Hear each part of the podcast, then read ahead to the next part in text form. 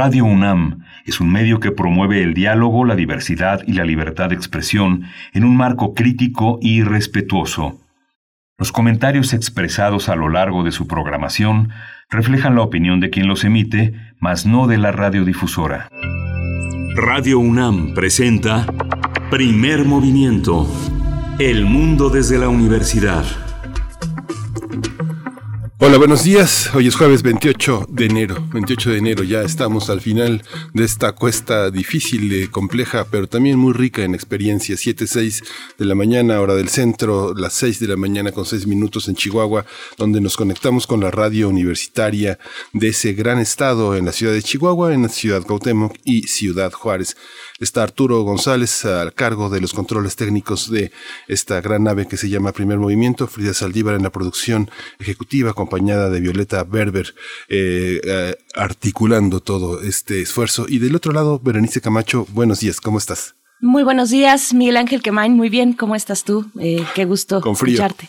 Con frío, precisamente, sí. Está la mañana fría aquí en el centro del país. Les mandamos un abrazo caluroso, donde sea que nos estén escuchando, con todo y nuestros, eh, las dificultades que hemos tenido en las semanas ya recientes, semanas recientes, eh, en nuestra conexión en distintas plataformas. Pues bueno, estamos aquí en el 96.1 de FM y en la amplitud modulada, el 860, para mm, estar con ustedes, acompañarles de aquí y hasta las 10 de la mañana en esta mañana fría.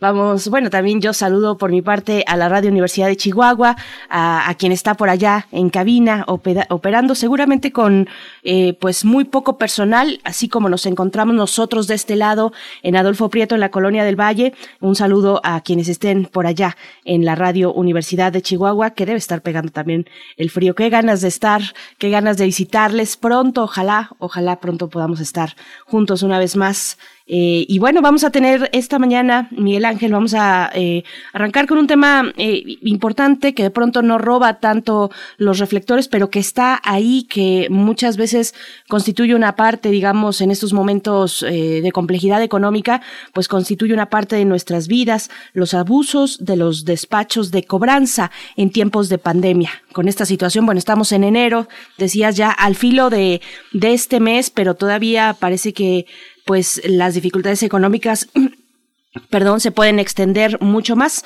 Vamos a estar conversando con el actuario Jesús Chávez Ugalde, director de análisis y estadística de servicios y productos financieros de la CONDUCEF, la Comisión Nacional para la Protección y Defensa de los Usuarios de Servicios Financieros. Pues bueno, un tema en el que, por supuesto, sus comentarios son muy valiosos y los recibimos en redes sociales. Sí, y vamos a tener también en este jueves, eh, jueves de astronomía, los abusos, ah, perdón, eh, los exoplanetas alrededor de su estrella. Este tema lo vamos a tratar con una colaboradora habitual de Primer Movimiento, la doctora Gloria Delgado Ingada, quien es investigadora del Instituto de Astronomía de la UNAM y jefa de la Unidad de Comunicación y Cultura Científica ahí en el instituto.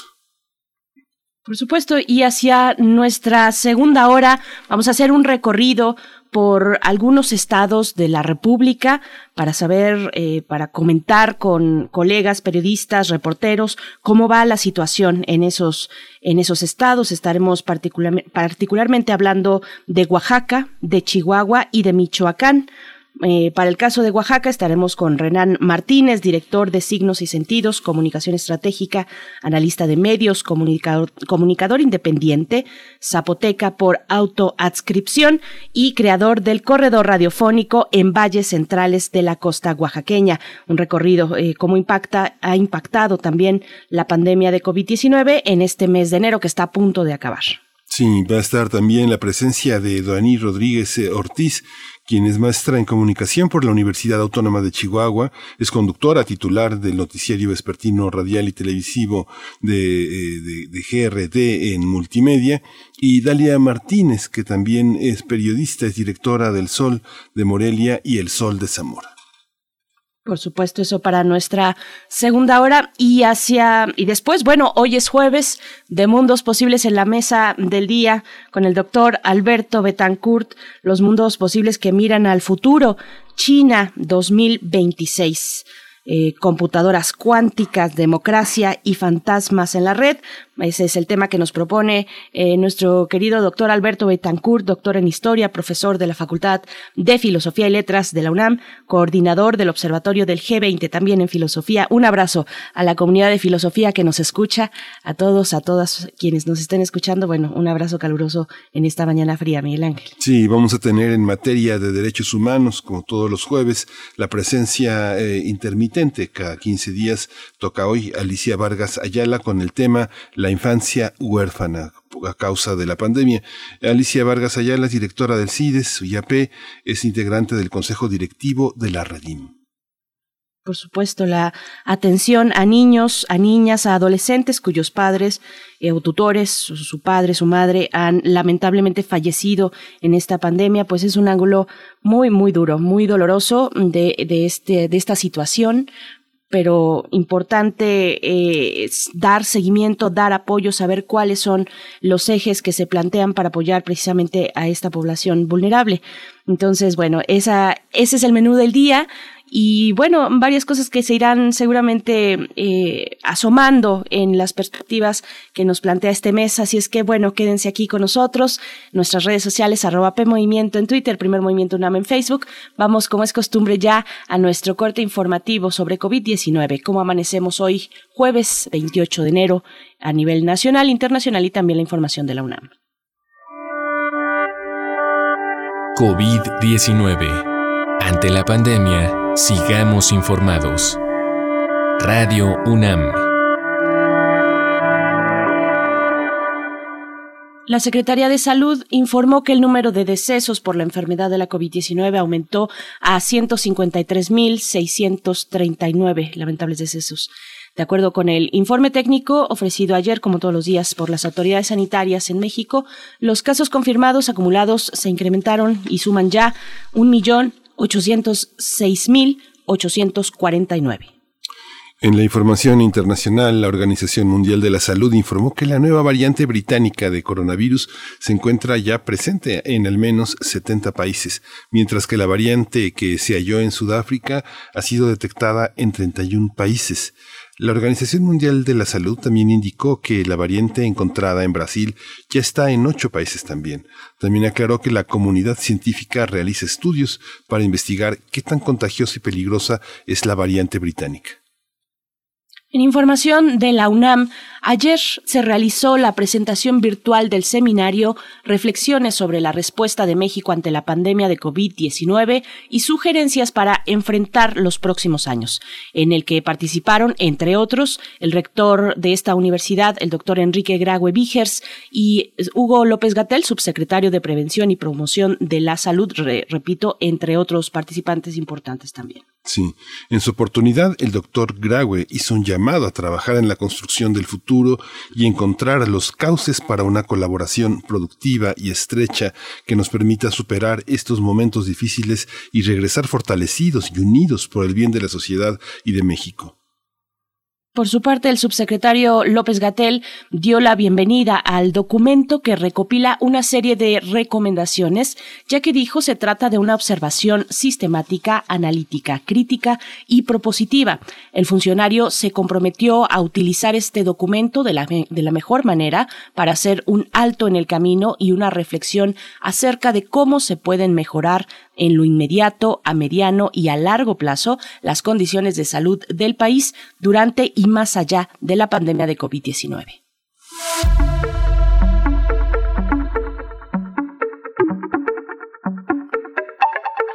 En las recomendaciones culturales, el proyecto Transfrontera de Música UNAM invita a disfrutar este jueves de la selección del curador, productor e ingeniero de sonido Mark Urselli.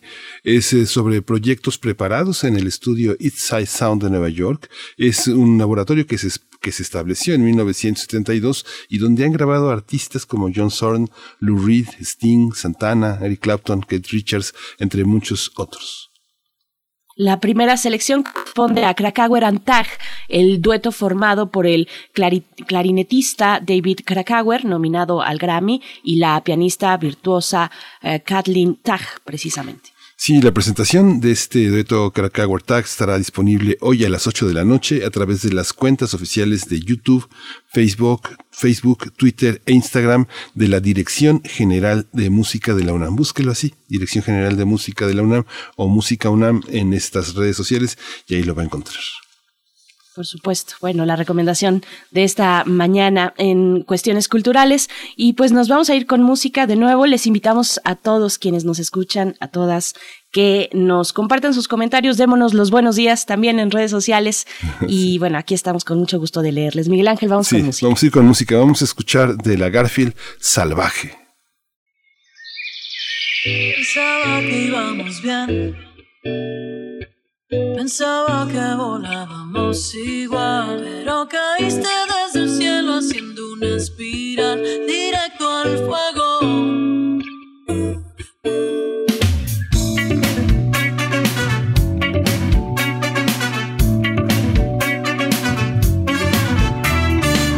Pensaba que iba a volver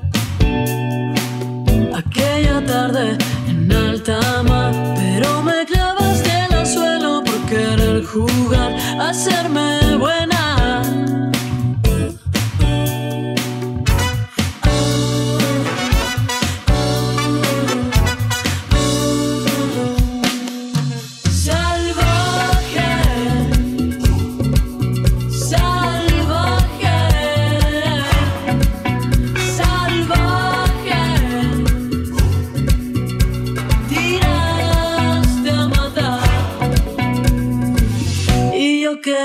saber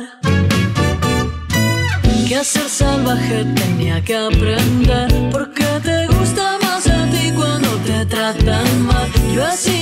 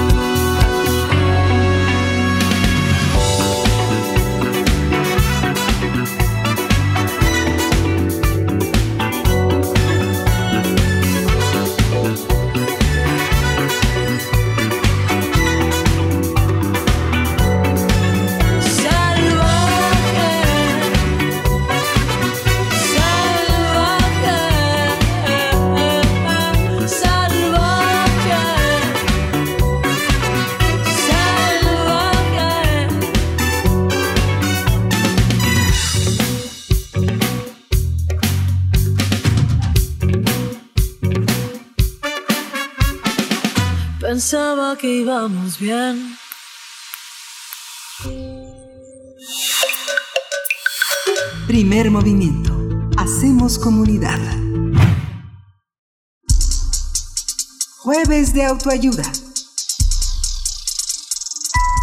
La Comisión Nacional para la Protección y Defensa de los Usuarios de Servicios Financieros, la CONDUCEF, informó que en 2020 recibió más de 27 mil quejas, 27 mil, contra los despachos de cobranza que utilizan los bancos e instituciones financieras. A su vez, el registro de despachos de cobranza informó que hubo más de 114 mil causas de quejas que corresponden a 16.151 quejosos de 395 instituciones financieras, principalmente de bancos. Las instituciones financieras con más quejas fueron Banco Azteca, Santander, BBVA, Banorte e Inbursa. La Conducef indicó que una de las principales causas fue la gestión de cobranza debido a que la gente amenazó. Ofendió o intimidó no solo al deudor, sino a familiares, compañeros de trabajo o cualquier otra persona que no tenía relación con la deuda. Los usuarios también se quejaron de que la gente del despacho no se dirigió de manera adecuada ni respetuosa. Pese a que las instituciones financieras, en su mayoría son bancos, contratan a despachos con el fin de recuperar saldos vencidos de los deudores. Tienen prohibido amenazar, ofender o intimidar al deudor o cualquier otra persona que no tenga relación con la deuda. Tampoco debe enviar documentos que aparenten ser escritos judiciales o ostentarse como representantes de algún órgano jurisdiccional o autoridad. Ni siquiera deben utilizar números de teléfono que aparezcan en el identificador de llamadas como oculto o privado. Además, tampoco pueden establecer listas negras, cartelones o anuncios que hagan del conocimiento del público la negativa de pago de los deudores. Bien, pues vamos a conversar sobre el acoso de los despachos de cobranzas eh, de las entidades bancarias en estos momentos de pandemia precisamente. Y bien, hoy nos, nos acompaña a través de la línea el actuario Jesús Chávez Ugalde. Él es director de análisis y estadística de servicios y productos financieros de la Conducef y nos da mucho gusto poder conversar esta mañana. Gracias por tomar esta llamada, actuario Jesús Chávez. Bienvenido a Primer Movimiento. Muchísimas gracias por la invitación y por permitirnos difundir información relacionada con pues con educación financiera y con productos y servicios financieros. Sí, gracias, actuario. Muchas gracias por su participación. Eh, actuario Jesús Chávez, eh, ¿no se había puesto ya un alto a toda esta manera tan, eh, tan, tan impactante de, de, funcionar de estos despachos? Mira, sí, eh, sí, definitivamente eh, sí se ha puesto un, un alto. Antes de la reforma de 2014, y los despachos hacían lo que querían. Y lo peor es que no había contra con quién reclamar, ¿no? Te hablaban por teléfono, no eras ni siquiera a veces el deudor, te hablaban en la madrugada a las 3 de la mañana, sí, te hablaban todos los días y decías, bueno, ¿a quién le reclamo que no me llamen por teléfono? Actualmente esta situación está controlada. Sigue habiendo casos, como podemos ver, pues ya dijeron ustedes la cifra, más de 27 mil, pero antiguamente eran muchísimos más casos. Ahora viene controlado porque existen unas disposiciones de carácter general que emitimos en 2014 también en octubre de 2014 y que hacen que las instituciones financieras tengan un control sobre sus despachos de cobranza. Entonces, sí existen eh, despachos acosadores, pero ahora yo sí puedo reclamar y si este la y la institución tiene la obligación de verificar el comportamiento de sus despachos de cobranza. Entonces, si hay un alto, definitivamente todavía hay despachos que, digamos, no se portan bien, pero podemos hacer algo. Ustedes, eh, actuario Jesús Chávez, detectan tal vez un incremento en las quejas, si bien usted nos dice, bueno, se han reducido a esta cantidad que para nosotros puede sonar muy, muy alta, que no, que estamos fuera y que no sabemos cómo ha venido desarrollándose después de 2014, pero ¿han detectado algún cambio con respecto al año anterior y este que, bueno, 2020, que es donde tenemos los datos, el año de la pandemia? ¿Hay una relación? Este, mira, este, un, mira, sí ha habido, digamos, eh, un incremento. Si tú llegaras a, a, comparar la, cifra, no se ve mucho crecimiento, pero también es un año un tanto atípico en el que el usuario a lo mejor está preocupado por otras cosas y no necesariamente por las llamadas telefónicas que le están haciendo. ¿sí? Esto se va a ver reflejado en los meses subsecuentes, en, en, en lo que viene de, de, de, de este año. ¿sí? Se va a empezar a ver sí que la gente bueno pues este eh, ya empieza a tener problemas este de pues por alguna razón de no poder hacer frente a sus deudas. Sí, Miguel Ángel. Esta, sí, esta situación, está. esta situación de amenaza de, de, de, este, por parte de los bancos eh, de, de, colocar a un tercero a que tenga esta situación, ¿qué consecuencias eh, punitivas tiene? ¿Qué, ¿Cuál es el proceso que está detrás? Que si el ciudadano ejerce una presión, quien no es el deudor o quien lo sea, eh, sobre estas, sobre estas, eh, pues vamos a llamarles instituciones, oficinas, ¿cuáles son las, cuáles son los castigos? ¿Cuáles son las penas? Pues mira, hay que recordar primero, un despacho de cobranza solamente es un intermediario entre la institución financiera y la persona que por alguna razón no ha podido pagar un crédito. Existen reglas para que ellos puedan este, hacer su trabajo, ¿sí? Eh, es decir, tienen todo el derecho a llamar y a cobrar, ¿no? Porque, bueno, pues el usuario se comprometió en su momento a pagar la deuda y por alguna razón, por lo que sea, no ha podido. Lo que no pueden es hacerlo, y como comentaban ustedes, eh, con agresiones, amenazas, hacerse pasar por este, por juzgados, por ejemplo, o decir que te van a embargar. Para ese fin, bueno, lo que pueden hacer eh, el usuario es levantar una reclamación ¿sí? y lo pueden hacer a través de la página de Conducef. Tenemos una plataforma que se llama Redeco, que es registro de despachos de cobranza. Pueden levantar una reclamación, ponen la causa o las causas por las cuales ellos eh, este, tienen o enfrentan la problemática frente al despacho que los está llamando, ¿sí? Y lo que nosotros hacemos es que eh, la institución financiera le decimos cuál es la problemática, cuáles son los despachos y ellos tienen que tomar medidas y tienen que reportar a nosotros cuál es la problemática y si ya le dieron solución, ¿sí? Y si no, bueno, pues en, nosotros no podemos ir en contra del despacho de cobranza, pero sí podemos sancionar a la institución financiera. Actuario, ¿por qué se traslada esta gestión a los despachos de cobranza? ¿Por qué si uno va y se acerca al banco y hace su gestión eh, y su préstamo o su crédito con una institución bancaria, por qué si se da el momento de una deuda, de, un eh, momento de moroso, por qué eh, es el despacho de cobranza con el que tenemos que tratar? Bueno, mira, eh, es una eh, eh, es una contracción que, que hace la institución, un intermediario. eh, a lo mejor le conviene un poco más a la institución contratar el servicio de un despacho de cobranza que tener un área de cobranza, sí, para llevar este o hacer estas llamadas telefónicas y poder hacer la función de intermediario. Mira, no es que sea malo el trabajo de un despacho de cobranzas, o sea, nada más que el despacho de cobranza se debe apegar a ciertas reglas.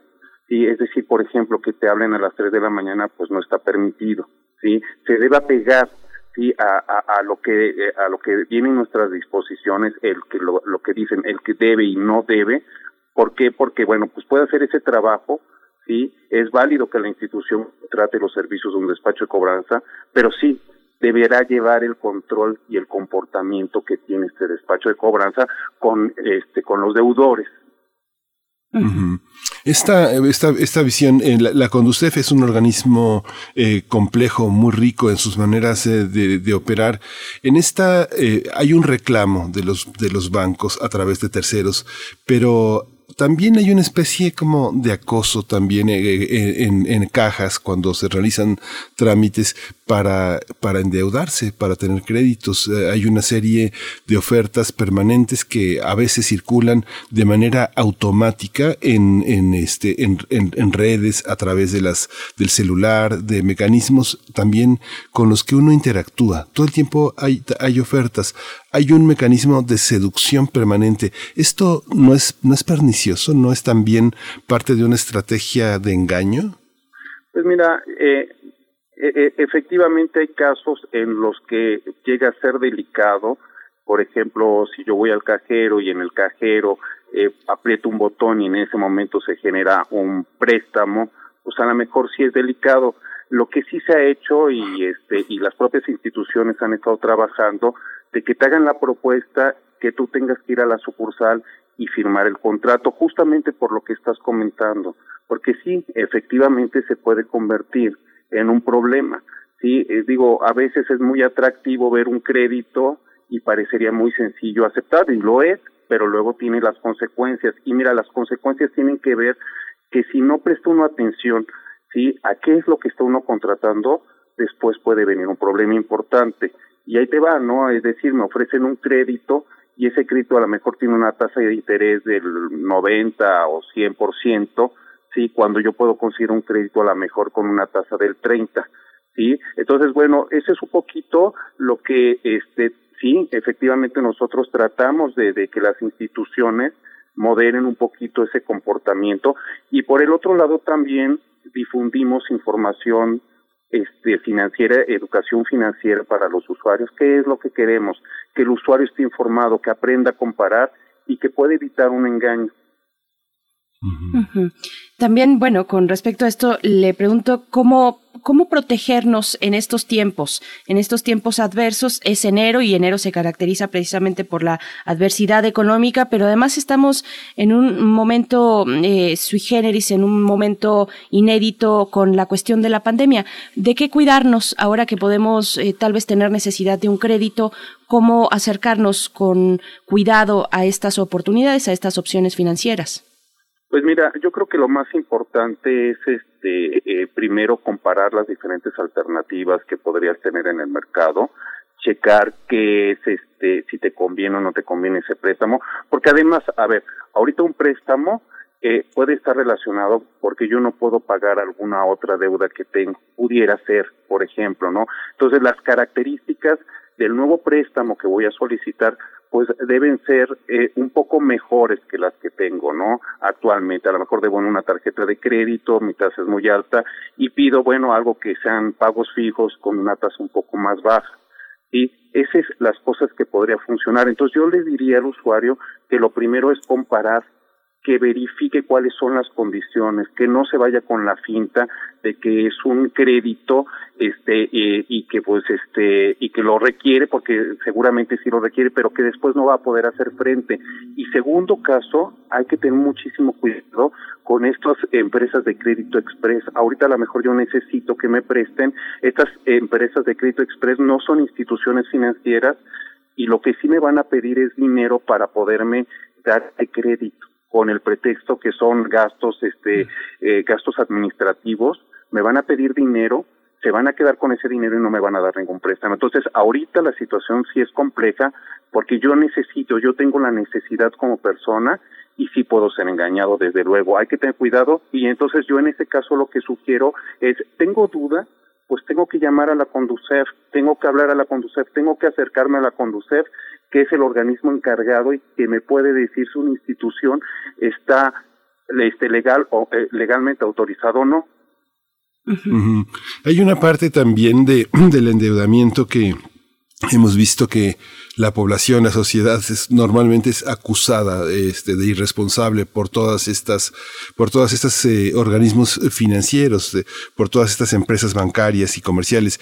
Cuando un, una, un- una tienda departamental, por ejemplo, una tienda de ropa o de zapatos, dice eh, 58 meses sin intereses, con tarjetas participantes.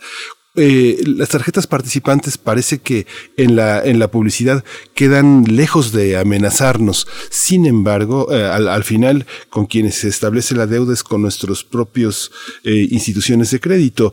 ¿Cómo mediar, cómo reconocer finalmente estas adhesiones y que finalmente el comercio también está supeditado a las reglas que colocan los bancos para endeudar a sus clientes. Eh, ¿Hay, hay mecanismos que nos permitan reconocer y protegernos de esas estrategias?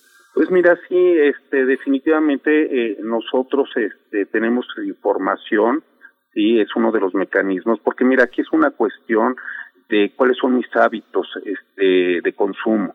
¿sí? Y eso ya es algo que la persona debe, pues también moderar un poco. Es, digamos, yo voy a una tienda comercial y en esa tienda comercial, pues obviamente a lo mejor voy pasando por los diferentes pasillos y veo el perfume que siempre quise y está meses sin intereses y dices, híjole, pues lo compro o no lo compro, ¿no? Pero bueno, ahí viene la parte del hábito, ¿sí? En donde yo debo ver si realmente me viene o no, ¿sí? Y si me puedo endeudar. Esto me lleva a algo muy importante que los mexicanos no tenemos, hacer un presupuesto, ver si yo puedo comprar eso y ver para qué quiero los meses sin intereses. Si tú me dices, ¿para qué utilizas los meses sin intereses? A lo mejor para la compra de un refrigerador, para la compra de una estufa, a lo mejor sí vale la pena, ¿sí? Porque a lo mejor no lo puedo pagar en una sola exhibición. ¿Es válido? Pues claro, es válido, es bueno el crédito, pues ahí el crédito es muy bueno, ¿no? Y aparte va a meses sin intereses. Lo que no puedo es sobreendeudarme y debo ser yo muy cuidadoso. ¿Sí? Entonces, eh, obviamente debería haber un control, sí, debería haber un, mucho más educación financiera, no solamente por parte de la autoridad, sino también por parte de quien me expide un plástico. Es decir, un banco tendría la obligación también de decirme, oye, ten cuidado, no te sobreendeudes, o sea, ya tu deuda está creciendo muchísimo si me estás dando el mínimo, pues ten cuidado, ¿qué está pasando? ¿No? Como, como una alerta, ¿no? Pero por de pronto, lo que sí puede hacer el usuario es, pues, moderar un poco, llevar un presupuesto, llevar el control de sus gastos, porque en cualquier momento, sin darnos cuenta, sin que exista necesariamente una pandemia, podemos sobreendeudarnos por no medir este tipo de gastos. Entonces sí es muy importante que los usuarios se fijen muy bien en lo que van a comprar y si lo pueden pagar. Estamos conversando con el actuario Jesús Chávez Ugalde de la Conducef acerca de pues los casos de abuso, de acoso, de prácticas incorrectas por parte de los despachos de cobranza de las entidades bancarias. ¿Cómo ¿Cómo empezar a formarnos en una educación financiera? ¿Cómo, ¿Cómo nos asesoramos? ¿Con qué herramientas podemos contar ahora que, bueno, muchos, no todos, pero tenemos acceso a Internet donde podemos tener algunas opciones? ¿Cómo empezar con, con esta cuestión que desde pequeños pues está ausente, ¿no? La educación financiera. No, desde luego, mira que e- es una e- excelente pregunta. Creo que efectivamente es algo que carecemos, eh, los mexicanos no no alcanzamos a desarrollar todas nuestras capacidades financieras, no prevemos, no ahorramos, no nos importa el retiro. Hay muchas cosas que la- los seguros pues, ni siquiera nos pasan por la cabeza. Entonces, sí se requiere. Ahora, ¿cuáles son las herramientas que existen? Bueno, dentro de Concept tenemos una página de educación financiera que se llama Educa tu cartera y ahí hay información para este pues adultos, jóvenes, niños incluso, en donde pueden tomar esa información, sí, este, eh, eh, pues créeme que es información muy sencilla y que les va a servir muchísimo o nos va a servir muchísimo para desarrollar nuestras capacidades financieras. Y también ya te comento, ahorita justamente están las inscripciones del Diplomado de Educación Financiera, iniciaron el 18 de este de, de enero y este y la gente se puede inscribir consta de tres módulos este y está bastante interesante. Tienen hasta el 14 de febrero. Vaya ahorita que tenemos internet y a lo mejor estamos trabajando en casa pues valdría la pena pues tomar este diplomado Ujú. Esta, esta parte también, un, aspecto más que también le quería comentar, actuario, es esta parte de eh, la gente que da eh, el aval para que alguien solicite un préstamo o que tenga una, un sostén eh, de credibilidad. Las personas a las que llaman y que llaman desde una multiplicidad de teléfonos que se van generando todo el tiempo en el, en el indicador de los teléfonos que ahora registran esas llamadas, ¿qué dónde, ¿dónde se puede la persona quejar? ¿Cómo, ¿Cómo hacer sin tener que decirle a la persona que avaló, oye, este, me están llamando por la deuda que no has pagado? Porque uno se convierte en, en el acosador también del- de la propia persona en la que se le dio el aval, pero tampoco puede uno pasársela bloqueando ese tipo de teléfonos. ¿Cómo se hace? Pues mira, cuando eres aval, sí, desafortunadamente, si el deudor no paga, pues van a ir sobre ti. Porque también eh, eh, tú pusiste tu firma en el contrato, avalaste y si él no paga, yo pago. Entonces, si él no paga, te van a hablar a ti por teléfono y es algo inevitable. Claro que se deben apegar a las reglas, ¿sí? Es decir, este, eh, eh, las reglas en donde me tienes que hablar de 7 a 10 de la noche, sí, no me puedes hablar después de ese horario o antes de ese horario, pero sí te van a hablar. Si eres aval, ni modo, ¿eh?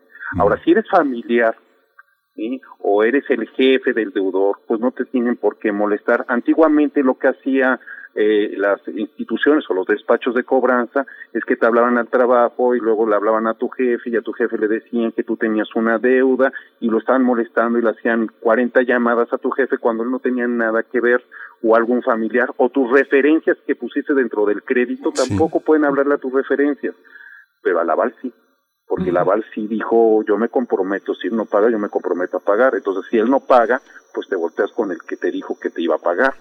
Entonces, ahí no puede hacer nada este, el aval. El aval tiene que hablar con quien le dio la firma y decir, bueno, ¿por qué no has pagado? Sí, y este, ¿qué es lo que está sucediendo? Sí, pero desafortunadamente el aval, al dar su firma, ya está comprometido. ¿Qué nos ofrecen estos despachos de, de cobranza? ¿Cómo llegar a un acuerdo que sea beneficioso para ambas partes eh, en una situación económica también como en la que estamos? Bueno, sería importante por lo menos eh, poder negociar, poder detectar cuáles son las buenas opciones o las mejores opciones, eh, pues claro que para el deudor, eh, ¿cómo hacerle?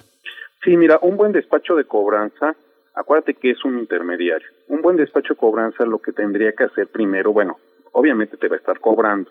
Esa es su función principal. Pero puede ser que esté junto con la institución financiera, porque quien realmente va a generar la propuesta es la institución financiera. Él la va a gestionar, entonces te llama y te dice que, bueno, pueden llegar a un acuerdo, que, este, por ejemplo, este, eh, te pueden eh, modificar un poquito el crédito, te pueden hacer una quita, es decir, pagar menos de lo que debes.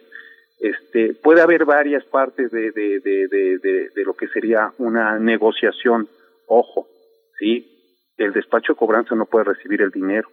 ¿sí? Si tú vas a firmar un acuerdo tendrá que ser con la institución financiera.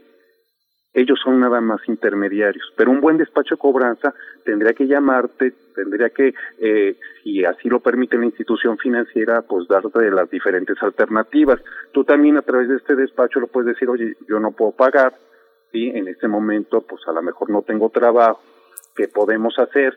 y eso pues a lo mejor lo platica con la institución financiera, el despacho de cobranza y te ofrecen algo, ¿sí? También lo que puede hacer el usuario es acercarse directamente a la institución financiera, independientemente de que el despacho de cobranza le está hablando y decirle, oye, no te puedo pagar porque ahorita no tengo trabajo, porque tengo el problema A, B, C y D.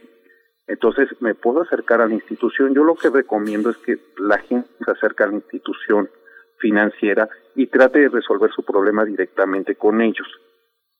Okay. Esta, esta visión, como usted señala, actuario, actuario Jesús Chávez eh, Ugalde, es eh, la de avergonzar a las personas bajo la, bajo la idea de insolvencia, de fracaso. Pero también hay otro fantasma eh, en el camino, que yo ya no, he escuchado ahora tanto hablar de ese fantasma. Es el buró de crédito. Estás en el buró de crédito. El utilizar eh, al buró de crédito como espantapájaros, ¿cómo, cómo funciona? ¿Existe todavía ¿Cuáles son las reglas que condicionan esta, esta partida del buro de crédito? Mira, el buro de crédito realmente nada más es un registro. Todos estamos en el buro de crédito, bueno, todos los que tenemos un crédito o algún tipo de servicio.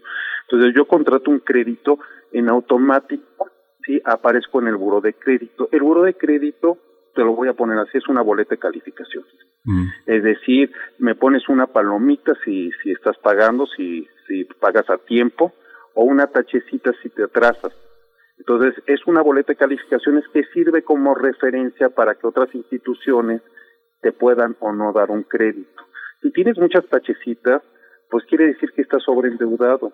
Y entonces una institución financiera va a evaluarlo y va a decir, oye, pues si le doy otro crédito, lo voy a ahorcar. Y eso ayuda muchísimo como mecanismo para controlar, ¿sí? Que el usuario pues ya caiga en algo terrible, porque antiguamente pues pedía un crédito acá y no se enteraba el otro que tenía un crédito en otra institución y que ya tenía una deuda y se llenaba de deudas de manera increíble. Ahora lo que se hace con esta parte del buro es que la institución tiene la obligación de analizarlo y decir, oye, pues ya no le podemos dar otro crédito. ¿Sí? Eso es el buro de crédito. Ahora, estas empresas que dicen, te voy a sacar del buro, nadie te puede sacar del buro de crédito. ¿Sí? Nadie en lo absoluto si ya tienes una tachecita, lo que haces es, bueno, ¿por qué tengo la tachecita? Porque tengo una deuda, tengo que ir con la institución, a lo mejor llego a un acuerdo o pago mi deuda y entonces me va a cambiar, digamos, el estatus de, de tachecita a palomita, ¿no? Es básicamente eso lo que hace el buró. ¿Es bueno el buró? Pues claro que es bueno, porque es una verdadera referencia y como comentábamos al principio, oye, ¿por qué permiten que nos endroguemos tanto? Bueno, pues esto ayuda muchísimo a que la gente no se endrogue tanto. Pues, actuario Jesús Chávez Ugalde, eh, gracias por esta, por esta conversación. Todavía hay que ver lo que nos trae 2021. Las cifras que tenemos de Conducef son del año pasado, obviamente, porque apenas vamos, ni siquiera se ha cumplido un trimestre de esta, de este año, pero se prevé que el panorama pueda ser muy complejo y, bueno, estaremos hablando y dando seguimiento precisamente a estas cuestiones. Le pido, por favor, que nos diga una vez más, Redeco, eh, cuál es el espacio y la forma para hacer estas, estos reclamos? Sí, mira, eh, eh, este, entro a la página web de Conducer, me desplazo un poco hacia abajo, dice Redeco, entro a Redeco y tengo dos posibilidades, una de verificar este, cuáles son los despachos de cobranza y para qué instituciones trabaja, trae el nombre del despacho, este, trae su teléfono, su dirección, y por el otro lado existe otro rubro en donde yo puedo levantar mi reclamación en contra de ese despacho de cobranza, sí, este, y ya con eso, bueno, pues nosotros podemos en información a la institución financiera y este y bueno darle seguimiento. Entonces, que sepa el usuario que no está solo, que puede levantar una reclamación y que a veces nos quedamos con las dudas. Y, no solamente en esto, en muchísimas cosas, no, pues así, ya ni modo, no pasa nada, no, sí pasa y sí es importante que la gente haga sus reclamaciones cuando tenga un problema con alguna institución financiera o bien con un despacho de cobranza. Pues actuario, actuario eh, Jesús Chávez Ugalde, director de análisis y estadística de servicios y productos financieros de la Comisión Nacional para la Protección y Defensa de los Usuarios de Servicios Financieros. Hay que decirlo completo porque la Conducef ha sido un gran apoyo para todo este tipo de, de, de, de problemas que se presentan a los usuarios todos los días, eh, fundamentalmente en los horarios de los bancos, todo el tiempo la Conducef es el gran apoyo. Muchas gracias, actuario, por su presencia, por su tiempo y por su orientación. Estamos a la orden. Muchísimas gracias por este, por la oportunidad y por poder dar información que sea útil a, a los usuarios y al público en general. Gracias. Muchas gracias, gracias a usted, eh, actuario Jesús. Hasta pronto. Hasta pronto. Bueno, pues vamos a hacer un corte musical. La isla Centeno, la canción se titula Hace tiempo. Hace tiempo que quería yo sentir esto que siento. Mucho tiempo esperando este momento de tenerte aquí junto a mí. Hace tiempo le pedí al mar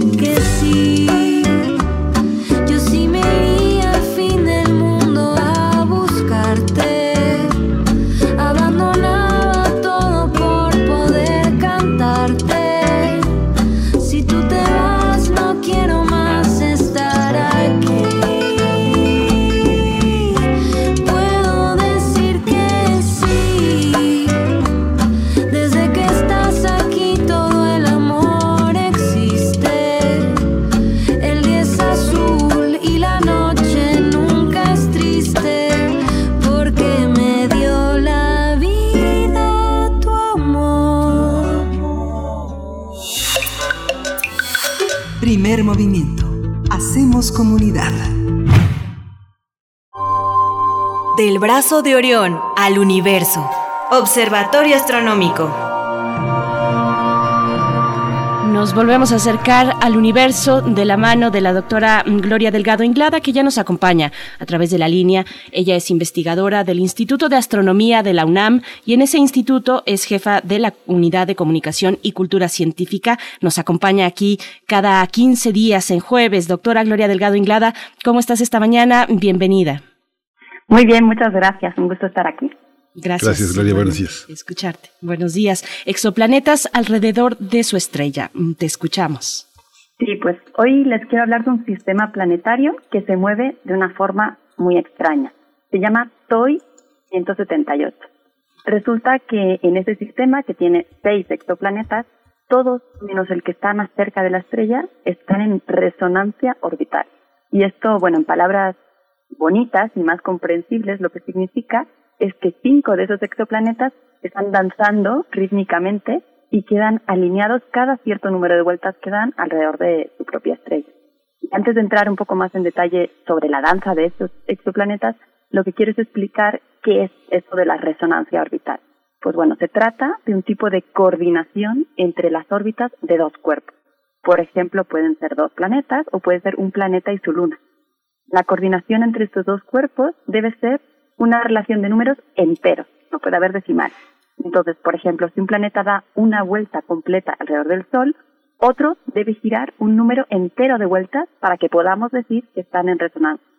Júpiter y Saturno están en este, en este caso eh, de resonancia, el primero, mientras que Júpiter da cinco vueltas alrededor del Sol, en ese mismo tiempo Saturno da exactamente dos vueltas.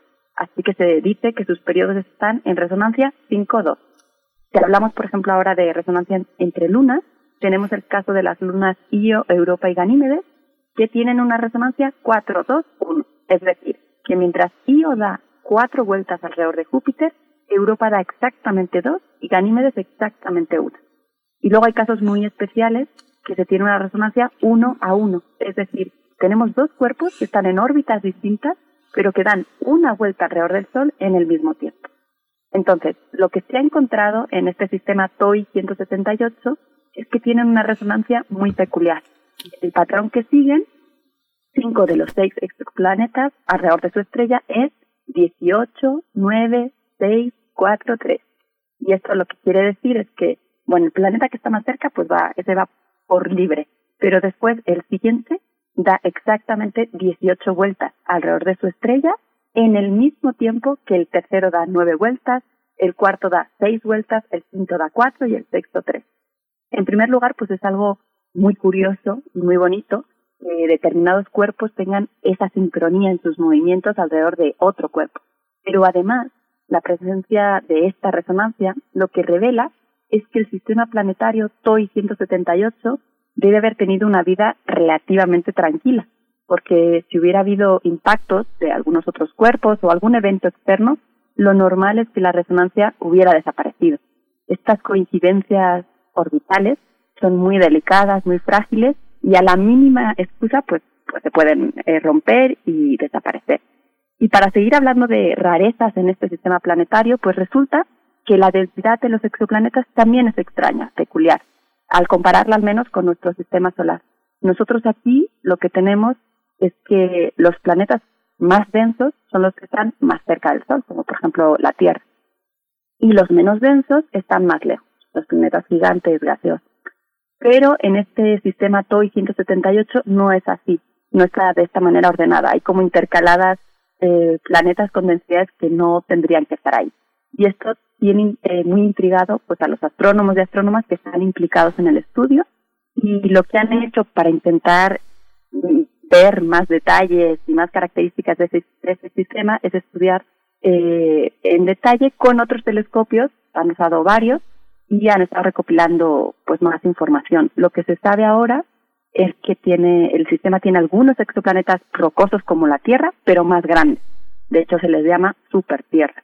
Luego tiene también algunos planetas gaseosos como Neptuno, como nuestro Neptuno, pero más pequeños y se les llama mini Neptuno. Entonces, eh, pues por lo que cuentan, todavía se necesitan telescopios aún más grandes que los que existen en este momento para poder eh, adentrarse en más detalle en este sistema, tener la información necesaria para entender eh, las razones que están detrás de, de, estas peculiaridades que se encuentran eh, en este sistema. Y bueno, para poner en contexto este trabajo, quisiera recordarles que el descubrimiento del primer exoplaneta alrededor de una estrella de tipo solar sucedió en 1995. De hecho, por este hallazgo se les dio el Premio Nobel de Física a Mayor y Kellogg. Y desde entonces, desde 1995, pues supimos que en realidad el número de exoplanetas que hay en el universo debe ser enorme, ya que a nuestro alrededor, pues donde podemos detectarlos, ya nos hemos topado con miles de ellos. No solo se buscan exoplanetas para llenar una lista, ¿no? E, e ir aumentándola, sino que bueno, y, y, por cierto, no solo es también maravilloso saber que, que no somos únicos, que hay otros miles de mundos allá afuera y que alguno de ellos podría quizás albergar una vida, pero además a los científicos eh, nos encanta entender los porqués y en este caso los exoplanetas que se ven eh, por allá afuera nos pueden dar pistas sobre nuestros propios, eh, nuestro propio origen, ¿no? La formación del sistema solar y de las peculiaridades que tenemos aquí y que vemos fuera, ¿no? Entonces, estudiar otros planetas que no pertenecen a nuestro sistema solar nos puede dar pistas sobre nuestro propio hogar y sobre otros tipos de hogares. Y en particular, TESS es un satélite que lleva ya casi tres años en órbita buscando exoplanetas y ha sido justo el que encontró este sistema planetario del que les he estado hablando. Y puede encontrar planetas de una gran variedad, desde planetas pequeños y rocosos hasta planetas gigantes y gaseosos. Y esto es muy bueno porque permite estudiar la gran variedad de exoplanetas que hay en nuestra galaxia. Y ya bueno, antes de despedirme, quería aprovechar para recordarles que el próximo 11 de febrero se va a celebrar eh, mundialmente el Día Internacional de la Mujer y la Niña en la Ciencia. Esto es un día en el que se quiere visibilizar a todas las mujeres que nos dedicamos a la ciencia, que somos muchas cada vez más, y también eh, se intenta motivar a las niñas que les gusta la ciencia y quieren ser científicas. Como decía, es una celebración a nivel mundial y en particular en el Instituto de Astronomía ya estamos preparando varias actividades virtuales. Vamos a tener eh, un par de conferencias, vamos a tener un chat en vivo con astrónomas, que todas las personas que quieran se podrán unir y hacer todas las preguntas que quieran. Mm, vamos a tener talleres que van a ser en vivo y de forma virtual. Y también tendremos algún, eh, alguna actividad sobre astro, astrofotografía. Entonces, bueno, yo invito a todos y todas las oyentes que, que están escuchando a que revisen nuestras redes sociales, que son Astronomía UNAM en Facebook y Día UNAM en Twitter, y que estén muy atentas porque los talleres en particular son solo para niñas entre 5 y 18 años y tienen un cupo limitado. Entonces aquí como primicia les digo que se va a abrir el registro el lunes, el próximo lunes, entonces estén muy atentas. Sí, pues qué, qué fascinante y qué, qué importante que forme parte de la formación de nuevas personas que mirarán al universo, mirarán al cielo y encontrarán un sentido y un significado con la vida, con la vida terrenal. Gloria Delgado, muchas gracias como siempre por tu participación, tu curiosidad y las certezas también que, las pocas certezas que hay, ¿no? Cuando uno mira al cielo, eh, pero que son fascinantes porque justamente en esa incertidumbre crecemos todos, ¿no? Así es, pues muchísimas gracias a ustedes y, y como siempre gracias por este espacio. Gracias a ti, Gloria. Al contrario, gracias doctora Gloria Delgado Inglada del Instituto de Astronomía de la UNAM. Bueno, pues estemos ahí pendientes para el próximo lunes es ya el registro, el primero de febrero se abre el registro para poder eh, pues estar presentes en este Día Internacional en el, en el festejo que propone la eh, el Instituto de Astronomía de la UNAM con respecto al Día Internacional de la Mujer en la Ciencia, de la Mujer y la Niña en la Ciencia, que es el próximo 11 de febrero. Ya, dos semanas, en dos semanas precisamente. En dos semanas. Nos vamos a despedir también de la radio universitaria eh, de, en Chihuahua. Eh, nos escuchamos mañana de 6 a 7 en el horario local, de 7 a 8 en el horario de la Ciudad de México. Les agradecemos, nos escuchamos mañana. Así es, bueno, pues vamos, vamos a ir al corte musical. No sé si nos vamos a ir con música. A ver, ahorita que por allá en cabina nos envíen sus, eh, sí, nos vamos con música precisamente. Ya nos Sí, vamos a escuchar eh, mi sobrino, mi sobrino Memo, eh, Aeroplanos.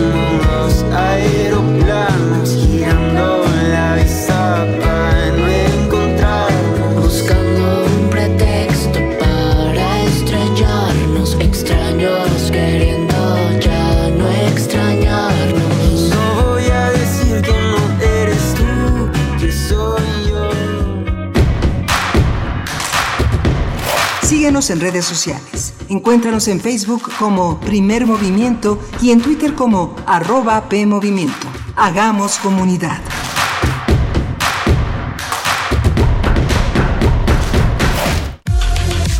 Para las personas que en todas las reuniones ponen sobre la mesa los temas más polémicos, o para las que escuchan atentas los puntos de vista, también para quienes defienden una postura a capa y espada, o para quienes cambian de opinión. Para todas y todos es la revista de la universidad, el lugar donde los temas se discuten a fin de comprender el mundo.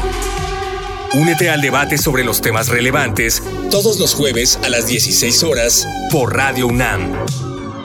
Disentir para comprender. Radio UNAM. Experiencia sonora. Primeros meses de 2019, los asesinatos han aumentado significativamente con relación del año pasado. La cifra de fallecimientos por COVID superó la cifra catastrófica. Con Morena, México pasó de estar mal a estar peor. Cifra récord en el mundo de muertes por COVID. Empresas cerrando y dejando el país. Inseguridad descontrolada. Llegó la hora de corregir esto. Habla Marco Cortés, presidente nacional del PAN. México necesita una visión moderna e innovadora. Cambiemos hacia el futuro. Únete a Acción por México. Partido Acción Nacional. Propaganda dirigida a militantes del PAN. El 2020 fue el año del cambio, pero no del que esperábamos. Cambiamos nuestra forma de estudiar, trabajar y salir. Cambiamos para sobrevivir, para salir adelante. En unos meses estoy segura de que juntas vamos a cambiar a quienes hoy están tomando malas decisiones, porque ellos no cambiaron. Se quedaron en el pasado y eso le está haciendo mucho daño al país. Sigamos cambiando por el bien de México. Es momento de comenzar la evolución mexicana. Movimiento Ciudadano. Morena creyó tener la capacidad de resolver cualquier problema del país, pero solo ha demostrado que no da una. No ha podido con la grave crisis médica. No ha podido hacer crecer la economía. No ha podido erradicar la violencia contra las mujeres. No ha podido con la inseguridad. Hoy más que nunca es evidente la falta de resultados. Morena no da una. Morena es una desgracia para México. PRI. La madrugada de este miércoles 27 de enero falleció el jurista, abogado y escritor Héctor Fixamudio, miembro emérito de nuestra universidad. Desde 1966 hasta 1978, fue director del Instituto de Investigaciones Jurídicas de la UNAM, periodo en el cual la institución se elevó hasta el reconocimiento internacional por el nivel académico de sus publicaciones, así como la calidad intelectual de quienes lo integraban. Rechazó, sin embargo, varias invitaciones, como la designación de ministro en la Suprema Corte de Justicia, como secretario general de CONACIT y coordinador de humanidades de la UNAM, para concentrarse en sus labores de investigación y enseñanza en derechos humanos, lo que le valió un reconocimiento por parte de la UNESCO, un premio nacional por la Comisión Nacional de Derechos Humanos y el Premio Juchimán de Plata en Derechos Humanos y la Paz. Héctor Fix Amudio 4 de septiembre de 1924, 27 de enero de 2021. In Memoriam.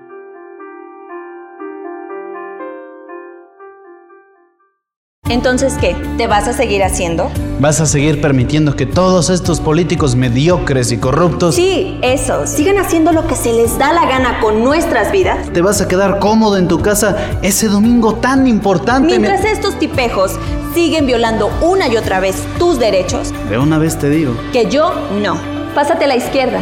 Todo México se está pasando a la izquierda. El PT te acompaña. El PT te empodera. El PT está de tu lado. El sol sale para todos, buscando salud para los mexicanos. Porque las familias tienen que contar con la atención que merecen. Con los medicamentos que necesitan para vivir en plenitud. Esto es una necesidad urgente que tiene que resolverse y para eso trabajamos. Porque del PRD queremos lograr que los servicios de salud sean de calidad y haya médicos y medicinas suficientes para todas y todos. Sabemos que eso es lo que quieres y con tu apoyo lo vamos a lograr.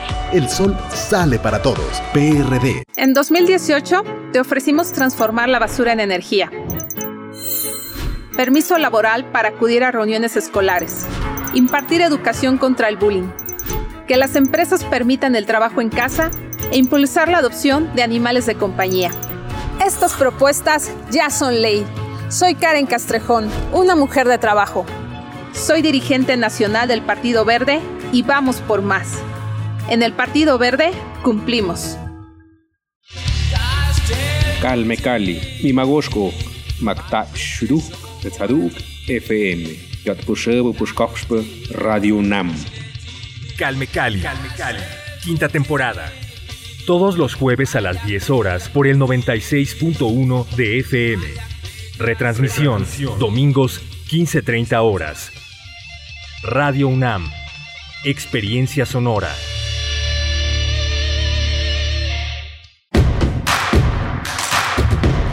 Queremos escucharte. Llámanos al 55 36 43 39 y al 55 36 89 89. Primer movimiento. Hacemos comunidad. Buenos días, estamos ya de vuelta en primer movimiento para iniciar nuestra segunda hora de transmisión en esta mañana de jueves 28 de enero del año 2021. Son las 8 con 6 minutos de la mañana, es la hora que marca el centro del país y les saludamos, saludamos si nos escuchan en el 96.1 de la frecuencia modulada, en el 860 de la amplitud modulada y también nos reunimos con la radio Nicolaita a través del 104.3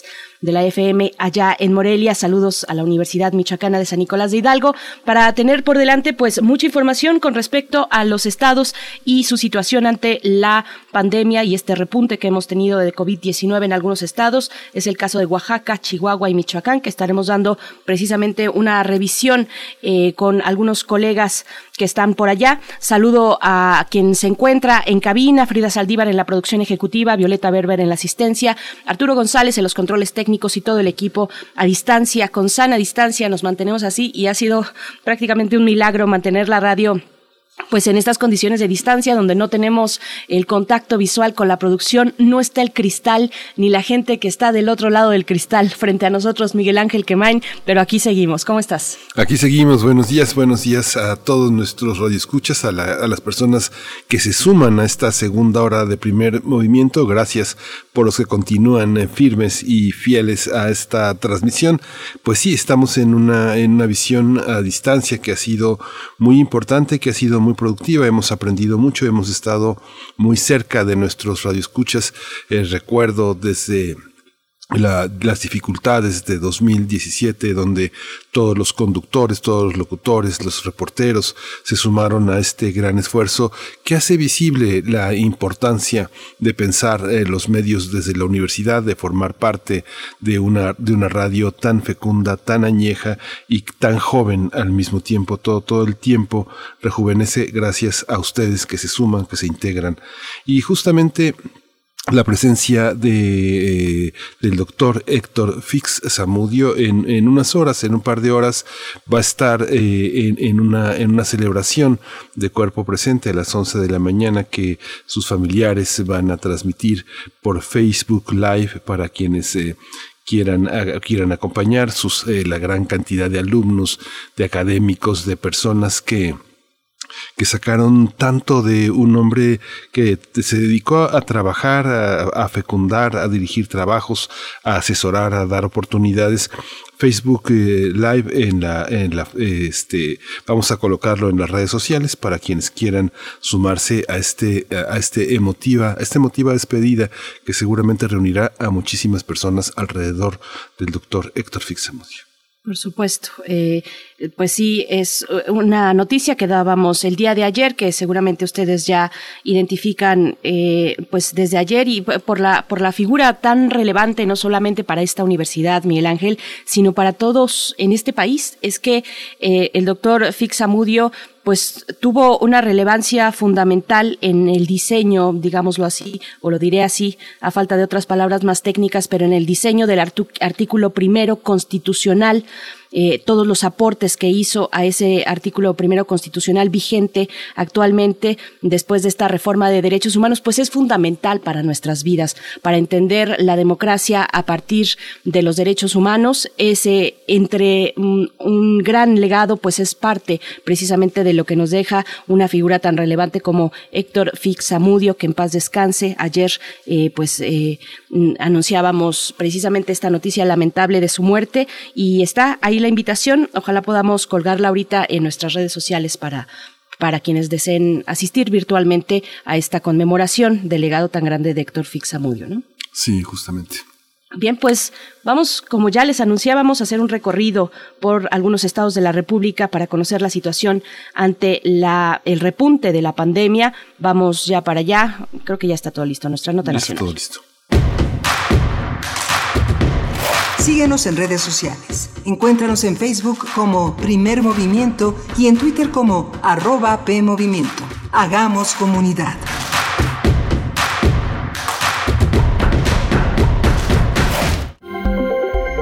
Nota Nacional. Vamos a realizar un recorrido por algunas entidades afectadas por la COVID-19. Oaxaca suma de 33 mil contagios acumulados y supera las, los 2 mil lamentables fallecimientos a causa del virus. Los servicios de salud de la entidad reportan que el grupo más afectado por la pandemia son las personas de más de 65 años, debido a que superan las mil muertes. Sin embargo, reportó un leve descenso tanto en el número de hospitales saturados como en el número de camas. Y está ya con nosotros eh, en la línea Renan Martínez, director de Signos y Sentidos, Comunicación Estratégica, él es analista de medios, comunicador independiente, zapoteca por autodescripción y creador del corredor radiofónico en Valles Centrales de la costa oaxaqueña. Te saludamos, Berenice Camacho y Miguel Ángel Quemain. Como siempre, querido Renan, buenos días. Miguel Ángel, Berenice, amigos de Primer Movimiento, qué gusto saludarlos como siempre en estas dificultades y particularmente en las condiciones de producción eh, complicadas, pero afortunadamente sanas que escucho que describen hoy ustedes. Estoy esta mañana para comentarles eh, que Oaxaca, como el resto del país y casi toda la humanidad, vive uno de los momentos más críticos hasta ahora de la pandemia de COVID-19. Padecemos las consecuencias de nuestras modernas costumbres navideñas de consumo y también le podemos sumar las identitarias, las ancestrales del Día de Muertos, ha podido más la costumbre que el miedo al virus en este en estos rumbos.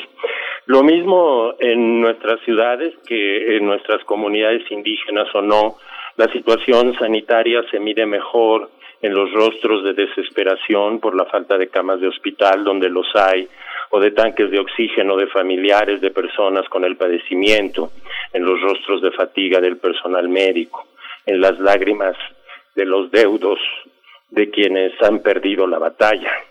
No es posible conocer el número de enfermos cuando en barrios, colonias y parajes las familias que conocemos, nuestros vecinos, amigos o familiares, se encierran a sobrevivir como pueden, sin médicos ni medicamentos muchas veces, a veces también sin esperanza, solo con una oración. No es posible conocer tampoco el número de muertos de los pueblos vecinos, ni siquiera de los nuestros. Pocos lo saben. Generalmente el encargado o regidor de panteones que calcula cuántos espacios le quedan en el mejor de los casos o cuántos difuntos esperan sepultura en el peor de los escenarios. La situación económica es desigual, muy mermadas, la poderosa industria turística y de producción de artesanías presiona por la apertura de playas y zonas arqueológicas. Lo mismo al gobernador que a los presidentes municipales. Sobrevienen, sobreviven de un exiguo turismo de valientes, no muy exigentes con las normas de control sanitario. Dicen que hay más oaxaqueños en Estados Unidos que en Oaxaca. Las remesas de nuestros migrantes mantienen el flujo de efectivo en los pueblos del Estado lo han hecho en las últimas décadas que han financiado su desarrollo. Las autoridades, sin un plan que dé orden en la mayoría de los casos, han normalizado, que para el caso significa que han burocratizado, las medidas de contingencia. Con un gobernador proclive a la línea de laxas normas científicas de la presidencia de la República y sin asesores ni iniciativa, los cabildos extreman medidas en sus demarcaciones sin que nadie sepa bien a bien lo que significa esto, excepto que hay más contagios y muertes. Las excepciones son pocas. Los pueblos con autoridades electas en asamblea se siguen organizando mejor cuando toman decisiones basadas en ciencia o en hechos. Destaca sin duda Tlahuitoltepec, que contrató a un equipo de epidemiólogos para atender pacientes y romper su cadena de contagios. Lo hacen por sí mismos en ausencia del Estado Nacional. Los pobladores se dividen y tensan la cuerda de la vida entre quienes se cuidan y los que, desafiantes, no ceden ante sus deseos de festejo. Lo mismo el santo patrón del pueblo que el del compadre, la boda o el cumpleaños de un amigo siguen siendo focos relevantes de contagio. En medio quedan los trabajadores que deben de salir, que deben de salir de casa, a quienes desinformados o no, usan apenas un trapito sucio por protección. Como nunca en la historia, nuestra historia local había sido tan global ahora como ahora.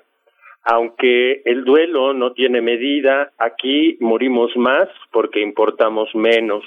Los índices de letalidad de los pueblos originarios del mundo sobrepasan en todos los casos a los de sus propios países.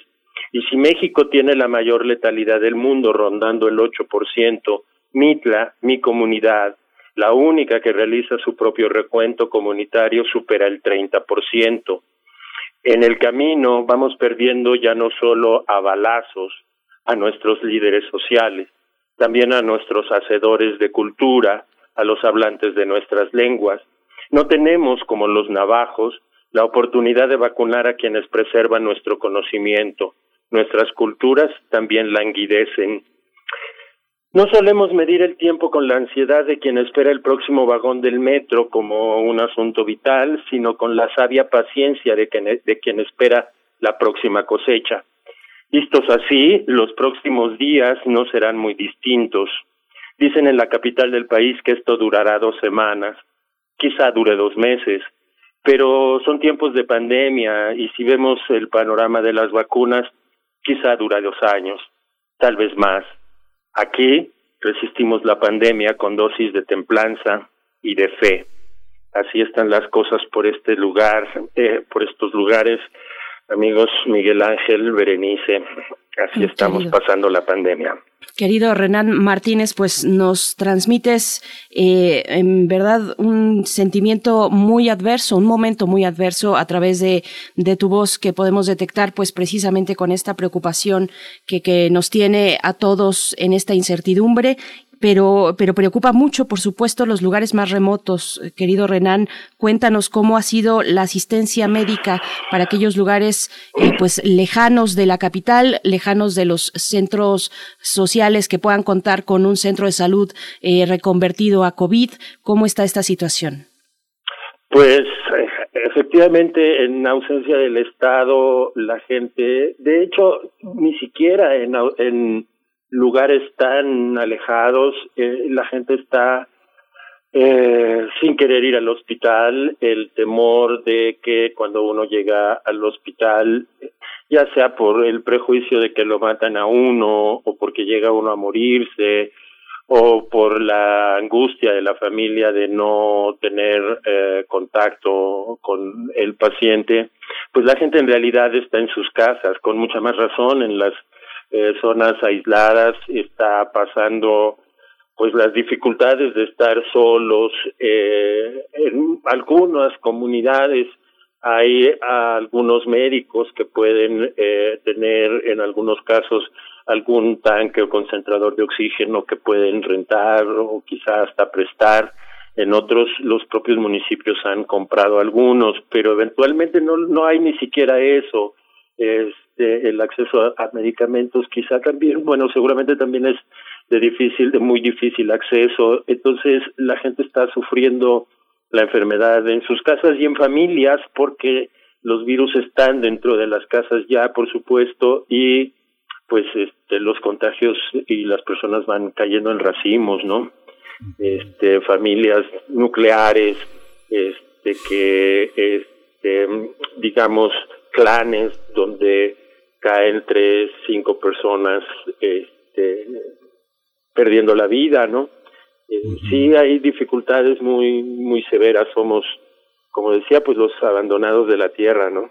Sí, esta, esta, hace dos semanas inició la vacunación en Oaxaca, parece que ya concluyó, o sea, 49 centros médicos de la entidad recibieron, este, fueron sede de la aplicación de la vacuna, son cerca de casi 20 mil personas eh, que están en Oaxaca, 19 mil 500 trabajadores de la salud que recibieron la vacuna. ¿Cómo, cómo se ha recibido esta situación? ¿Cómo, cómo fue ese, ese momento y esa jornada en el Estado? Eh, cuál ha sido las reacciones de la población y del personal de salud, Renan. Híjole, este, sí, por supuesto que hay eh, información y esperanza porque la, la información respecto a las acciones de gobierno ha sido bastante difundida, bastante conocida, este, pero en los hechos reales, este, en realidad eh, creo que ha pasado desapercibida. Justo ayer, preparando esta nota, revisaba precisamente los antecedentes de las acciones de gobierno eh, planeadas y eh, me llamaba poderosamente la atención que en junio eh, la directora nacional de el IMSS Coplamar, que tiene una función importante, sobre todo en atención de partos en algunas comunidades, hacía cuentas demasiado alegres de lo bien, decía, insistía, insistía muchísimo en que las comunidades indígenas estaban siendo muy bien atendidas. Y me tomé el tiempo para consultar con uh, compañeros radialistas en un par de comunidades donde hay esas clínicas que se anunciaron brigadas, este, y bueno, sí, sí están atendiendo COVID, sí lo están haciendo eh, bien, en algunos casos ni siquiera están saturadas, pero no hay esa presencia comunitaria que pudiera alentar la esperanza eh, con los hechos en las comunidades. En general, sabemos que no, no, no sucede generalmente, pues, este, eh, tenemos décadas habiendo, padeciendo en, las, en nuestras clínicas la falta de medicamentos, no nos sorprende la, falta de presencia de las brigadas de vacunación en nuestras comunidades. Renan, también, bueno, nos comentaba sobre Mitla, precisamente, que ya desde muy temprano en la pandemia nos habías informado que están realizando su propio recuento comunitario. Te pregunto sobre los resultados, ¿cómo ha sido esta experiencia eh, y también qué resultados ha arrojado, Renan? Sí, mira, ha sido muy alentador, bien interesante ver cómo en otras comunidades efectivamente sí saben que algunas personas este, cuántos muertos llevan, pero es eh, lo único que pueden contar precisamente porque las familias se encierran. Aquí, desafortunadamente, justamente en estas semanas de, de diciembre para acá, conforme han ido aumentando los contagios, nos percatamos de que, pues sí, efectivamente nos va rebasando, nos enteramos de casos de familias en las que de pronto no logramos obtener los datos suficientes para registrarlos, que no son muchos, son género, edad y alguna fecha aproximada de inicio de la enfermedad. Este, y sabemos de más casos de los que podemos registrar. Eh, por otro lado, la comunidad ha apropiado de esa información, y es muy, ah, digamos, ah, alentador por un lado, pero también preocupante, un peso sobre la espalda que en la calle nos preguntan, este, oiga, ¿y cómo, cómo vamos? Este, va para arriba, ¿verdad? Y uno con ganas de decir que no, que vamos bien, cuando en realidad, por lo menos aquí esperamos alcanzar nuestro pico local hacia finales de abril. Entonces, y bueno, una parte también muy aleccionadora ha sido ver que el comportamiento es diferente que en las ciudades, ¿no? Eh, digamos, aumenta con lentitud y se mantiene, aumenta poco, pero se mantiene, y va aumentando otro poco y se mantiene, y sigue subiendo y se mantiene, ¿no? No es una curva demasiado pronunciada, sino más tendida e irregular. Este, pero tiene que ver mucho con la movilidad eh, debido a la gente que tiene que salir a trabajar y por el sustento. Entonces sí, sí ha sido una experiencia de mucho aprendizaje para quienes la hacemos y también para la comunidad, creo yo. Esta, esta visión que tienen las autoridades municipales cuando tú señalas, cuando tú señalas que finalmente las costumbres, las cuestiones identitarias pudieron más que las medidas de protección. ¿Cuál ha sido la reacción desde el punto de vista oficial? Hemos visto que en otros estados ha sido muy represivo, muy punitivo, este, muy coercitiva las medidas que se toman porque pues señalan que la población no entiende, no, no accede a tener este, a obedecer a las reglas, como ha sido en los principales municipios, los municipios más tradicionales, Renan. Sí, justo esa frase, pudo más la costumbre, surgió en una conversación con mi presidente municipal pocos, pocas semanas, tres semanas después de las fechas de eh, muertos, precisamente donde habíamos tratado de unir esfuerzos en términos de comunicación para empujar el resguardo y procurar que hubiera poca movilidad. Y al ver los resultados, pues esa fue nuestra conclusión y mi impresión es que eh, para las autoridades es quizá uno de los mayores problemas el poder eh, incidir en la conducta de las personas sin suficiente respaldo, digamos, informativo, institucional, estructural. Me parece que en nuestras comunidades en general, en las comunidades eh, yo cre yo sigo creyendo que ha hecho falta el gran la, la, gran ausencia en las medidas de protección han sido las brigadas de educación pues, de sanitaria casa por casa. Eh, he dicho muchas veces que está el antecedente particularmente de las de las campañas contra el paludismo en los setentas eh, si una brigada visita la casa de las personas, tiene la sensación emocional de que está siendo cuidada por el gobierno y asume con mayor seriedad y responsabilidad lo que se le pida y no eso no se ha presentado. Y siento que los eh, presidentes municipales están, digamos, un poco no sé, decepcionados, derrotados, confundidos, agotados también, por supuesto, porque también han tenido presiones, también eh, han padecido en sus propias familias los embates de la enfermedad y de la muerte, ¿no? Es complicado, no, no quisiera estar en los zapatos de las autoridades municipales, desde luego. Renan, también te pregunto, eh, bueno, como sabemos, una parte importante del sustento en Oaxaca es la actividad turística. Eh, y venimos de diciembre. Eh, te pregunto, eh, ¿hubo afluencia? ¿Hubo alguna derrama económica? Por supuesto, con las consecuencias que esto puede traer de, de, movilizar todavía más el contagio. Pero, ¿cómo está la situación económica, la precarización económica en las familias, en las comunidades? ¿qué, ¿Qué nos puedes compartir de esta situación?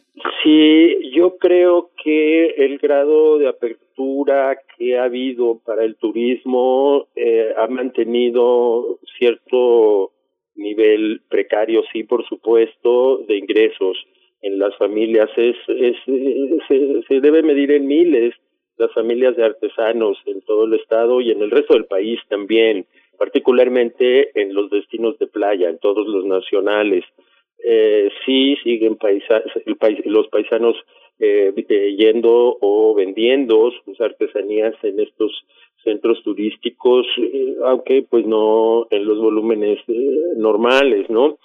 y digamos que el otro factor económico que mantiene, digamos, un flujo aceptable de, mm, de efectivo en las comunidades son también las remesas de nuestros paisanos migrantes en Estados Unidos, que de por sí pues este, son un aporte importante. Eh, a, mi juicio eso eso ha sido y y otro otro factor también es la construcción. Eso es un buen síntoma de, de cierta solidez en la economía de los pueblos, pero se mantiene precisamente por por los este, migrantes, ¿no? Siguen pudiendo financiar la construcción de sus casas y eso significa mucho trabajo para muchísimos trabajadores de la construcción en las comunidades. Pues, eh, Pues Renan, eh, te agradecemos muchísimo todo, esta, todo este testimonio tan emotivo, este, no solo tu intervención, sino tu escritura que queda, que queda también como parte de una gran crónica que se está realizando en el Estado.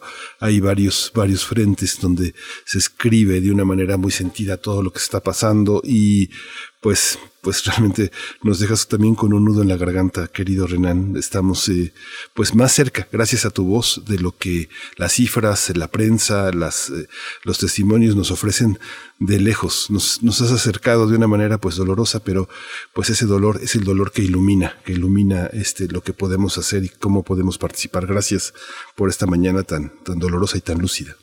No, pues el agradecido soy yo, soy yo con todos ustedes por eh, escuchar este este sentimiento porque bueno sí efectivamente creo que eh, los datos ya no nos ayudan tanto para sentirnos y quizás sentirnos aún en el dolor es algo que nos une más y nos hace sentirnos menos solos. Muchas gracias de verdad a, a todos ustedes y a la audiencia de primer movimiento. Estoy aquí a la orden como siempre.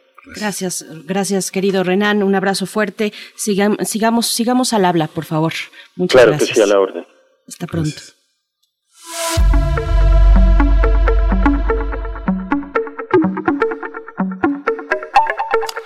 En Chihuahua, la Secretaría de Salud Estatal informó que el pasado 26 de enero se confirmaron 42 nuevos casos de COVID-19, cuatro fallecimientos a causa de la enfermedad y la entidad acumula casi 50.000 contagios confirmados, más de 4.000 muertes desde el inicio de la pandemia y el municipio de Juárez, Ciudad Juárez, es el más afectado. En cuanto a la ocupación hospitalaria, se informó que tres hospitales del estado están al 100% y el resto se encuentra al 75%. La dependencia estatal confirmó que no hubo fallecimientos por coronavirus en Ciudad Juárez los días 18 y 19 de enero. Sin embargo, el estado permanece en semáforo amarillo. Y bueno, para conocer más los detalles y a profundidad, nos acompaña a través de la línea Doani Domínguez Ortiz. Ella es maestra en comunicación por la Universidad Autónoma de Chihuahua, es conductora titular del noticiario vespertino radial y televisivo de GRD Multimedia. Doani Domínguez, eh, gracias por estar con nosotros, por compartir esta mañana sobre la situación allá en Chihuahua. Buenos días, ¿cómo estás? Muy buenos días, Berenice Miguel Ángel. Gracias por esta comunicación y por el interés en este norte tan lejano de allá del centro del país. Sí, Dani, ¿cómo, cómo, ¿cómo ha sido el panorama? Estuvimos, estamos todos los días en Chihuahua, como tú sabes, enlazados en la frecuencia universitaria y pues todos los días Chihuahua tiene, tiene una, una enorme carga. Estuvimos en Chihuahua en semáforo rojo, ahora está en algunos eh, municipios también ya en amarillo. ¿Cómo, ¿Cómo ha sido? ¿Cuál es el panorama? Ha sido una transición bastante arriesgada, bastante osada por parte del gobierno estatal. Recordemos que fuimos el primer estado en volver al rojo cuando ya estábamos en amarillo, en una decisión muy muy apresurada. Eh, pasamos a un semáforo que fue muy controvertido y, bastante, con, pues, eh, digamos, popular en las redes cuando nuestro gobernador Javier Correa Jurado decide, decide cambiar de rojo a un amarillo, pero un amarillo mostaza, dijo, y bueno, las redes se soltaron en una tremenda hilaridad al respecto. Hoy nos encontramos en un color que, denominado por el mismo gobernador, es un semáforo amarillo seguro y pues esa es la situación que tenemos tanto sanitaria como económica de COVID-19 en Chihuahua, pues nos manifiesta que es una crisis profunda. Las cifras, por ejemplo, del Consejo Coordinador Empresarial muestran que han cerrado en los últimos 10 meses nada más eh, para cerrar este semanas y también cerrar la cifra es 1800 empresas en el estado que han sido afectadas en la dinámica del tema del empleo en el sector que está mejor remunerado en el Estado, es decir, que son las pequeñas y las medianas empresas del sector comercial y de servicios, porque también tenemos una industria maquiladora que es muy importante, pero que tiene una dinámica completamente distinta a todo lo que se ha decidido cerrar, porque la industria maquiladora, por la cercanía con Estados Unidos, se decidió en acuerdos bilaterales que no se detenía. Entonces las cifras con ellas son distintas, pero en materia de salud después de la crisis que tuvimos en octubre-noviembre cuando colapsaron todos nuestros hospitales, pues hasta este momento ustedes han dado cifras y ha evolucionado favorablemente. Por ejemplo, en promedio la ocupación hospitalaria entre los tres hospitales que teníamos llenos, más la ocupación del 75% en otras camas, hoy la ubicamos abajo de ese 75% en promedio. Y la expansión de los contagios también ha descendido. No obstante, pues el fantasma del repunte sigue presente, según se advirtió precisamente el día de ayer por el director médico de la zona norte de la Secretaría de Salud Estatal, quien es Arturo Valenzuela Zorrilla, vocero oficial de la emergencia sanitaria aquí en el estado de Chihuahua. Doani Domínguez, ¿cómo se perciben las calles de las principales ciudades? Eh, ¿Cómo está la actividad social, económica en los centros urbanos con este semáforo amarillo? Pues se encuentran en ciertas zonas, sobre todo lo que tiene que ver con los centros eh, históricos de, la, de los municipios más grandes, Chihuahua, Juárez, eh, Cuauhtémoc, Delicias, eh, Parral, etcétera, pues con, con suficiente movimiento. Hay que recordar también que Chihuahua ascendió a nivel de ley el uso de cubrebocas y algunas otras medidas. En un solo fin de semana, hace como seis semanas, tuvimos hasta 98 situaciones administrativas y de eh, eh, multas por el no uso correcto del cubrebocas. Es decir, aquí las circunstancias por ley. Entonces, toda la actividad que se ve es sí o sí, por lo menos con cubrebocas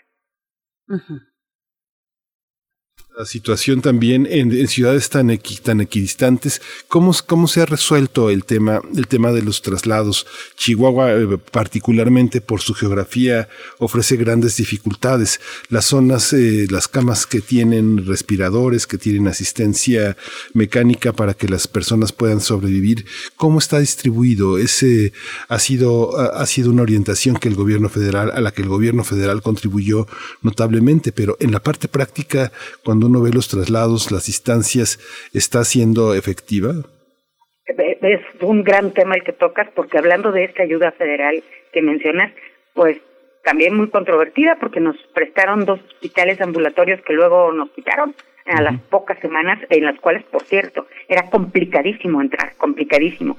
Y sí, en, el, en este momento tenemos una cifra superior a las 300 camas de hospital, con una intubación que supera las 70, por lo menos hasta el día de ayer. Estamos a minutos de que empiece la conferencia de prensa diaria que da la Secretaría de Salud Estatal, pero las cifras este hasta este momento ahorita se las actualizo porque son distintas a las que ustedes dieron porque bueno ya pasó un día de ayer a hoy pero en el tema de movilidad llegamos al exceso precisamente por el tema de las distancias, eh, las ciudades en, en, el estado de Chihuahua, debido a nuestra amplísima geografía, no son como en el centro ni en el sur del país, sobre todo en el centro, que son verticales. Hasta nuestras viviendas y la extensión de nuestras ciudades son muy amplias porque nosotros tenemos vivienda horizontal. No se ha podido reconvertir la costumbre de vivir en, en, en un solo piso y se hacen ciudades larguísimas de, de varias decenas de kilómetros. Entonces, atravesar las ciudades con el confinamiento, con eh, la disminución de las rutas, con un transporte público muy deficiente, y con uno, tenemos uno de los promedios más altos de vehículos, además de los automóviles que ustedes conocen como chocolates, que acá les decimos chuecos, más el, el, el, la compra en sí de automóviles nos tiene en una densidad de prácticamente un vehículo por cada dos habitantes, de manera tal que cuando nosotros nos volvemos al semáforo rojo, ese fue una de las cosas más controvertidas, la movilidad, porque no podíamos viajar de un municipio a otro, fue la primera restricción, y la segunda fue que no podían ir más de dos personas por vehículo con cubreboca, más de dos personas, cuando hay familias enteras que dependían de la movilidad, más la gasolina, más la crisis económica, es decir, el Estado, como todo el país, se vio verdaderamente saturado por la incapacidad de responder económicamente, la incapacidad de la movilidad y las distancias en el Estado son enormes. A pesar de que el INEGI eh, esta semana que dio los resultados del censo y nos dice que somos tres millones,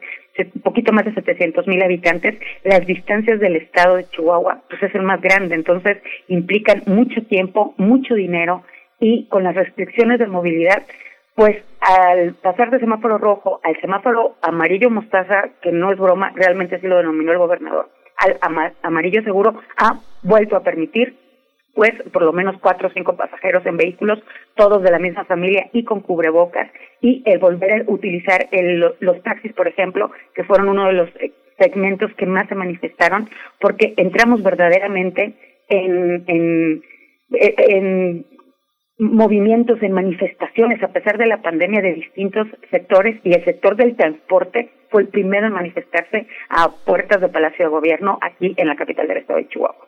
Doani Domínguez, también te pregunto sobre la vacunación que ya está en marcha, eh, que ya lleva un saldo importante eh, de vacunación al personal de primera línea de atención en los hospitales. Eh, ¿Ahí se, se respira cierta tranquilidad ante la llegada de las brigadas correcaminos por allá en el estado? Pues está pasando lo mismo que en todo el país. Efectivamente, se está haciendo un censo lo más estricto posible de los eh, trabajadores de la salud de primera línea en COVID, pero también estamos viendo pues la vacunación de estas eh, brigadas de bienestar, de salud, donde hay un médico y una enfermera y varios servidores de la nación, o siervos de la nación, le cambian el nombre a cada rato, donde también, pues sin tener este que tratar con la primera línea de vacunación, están realizando censos y también son vacunados.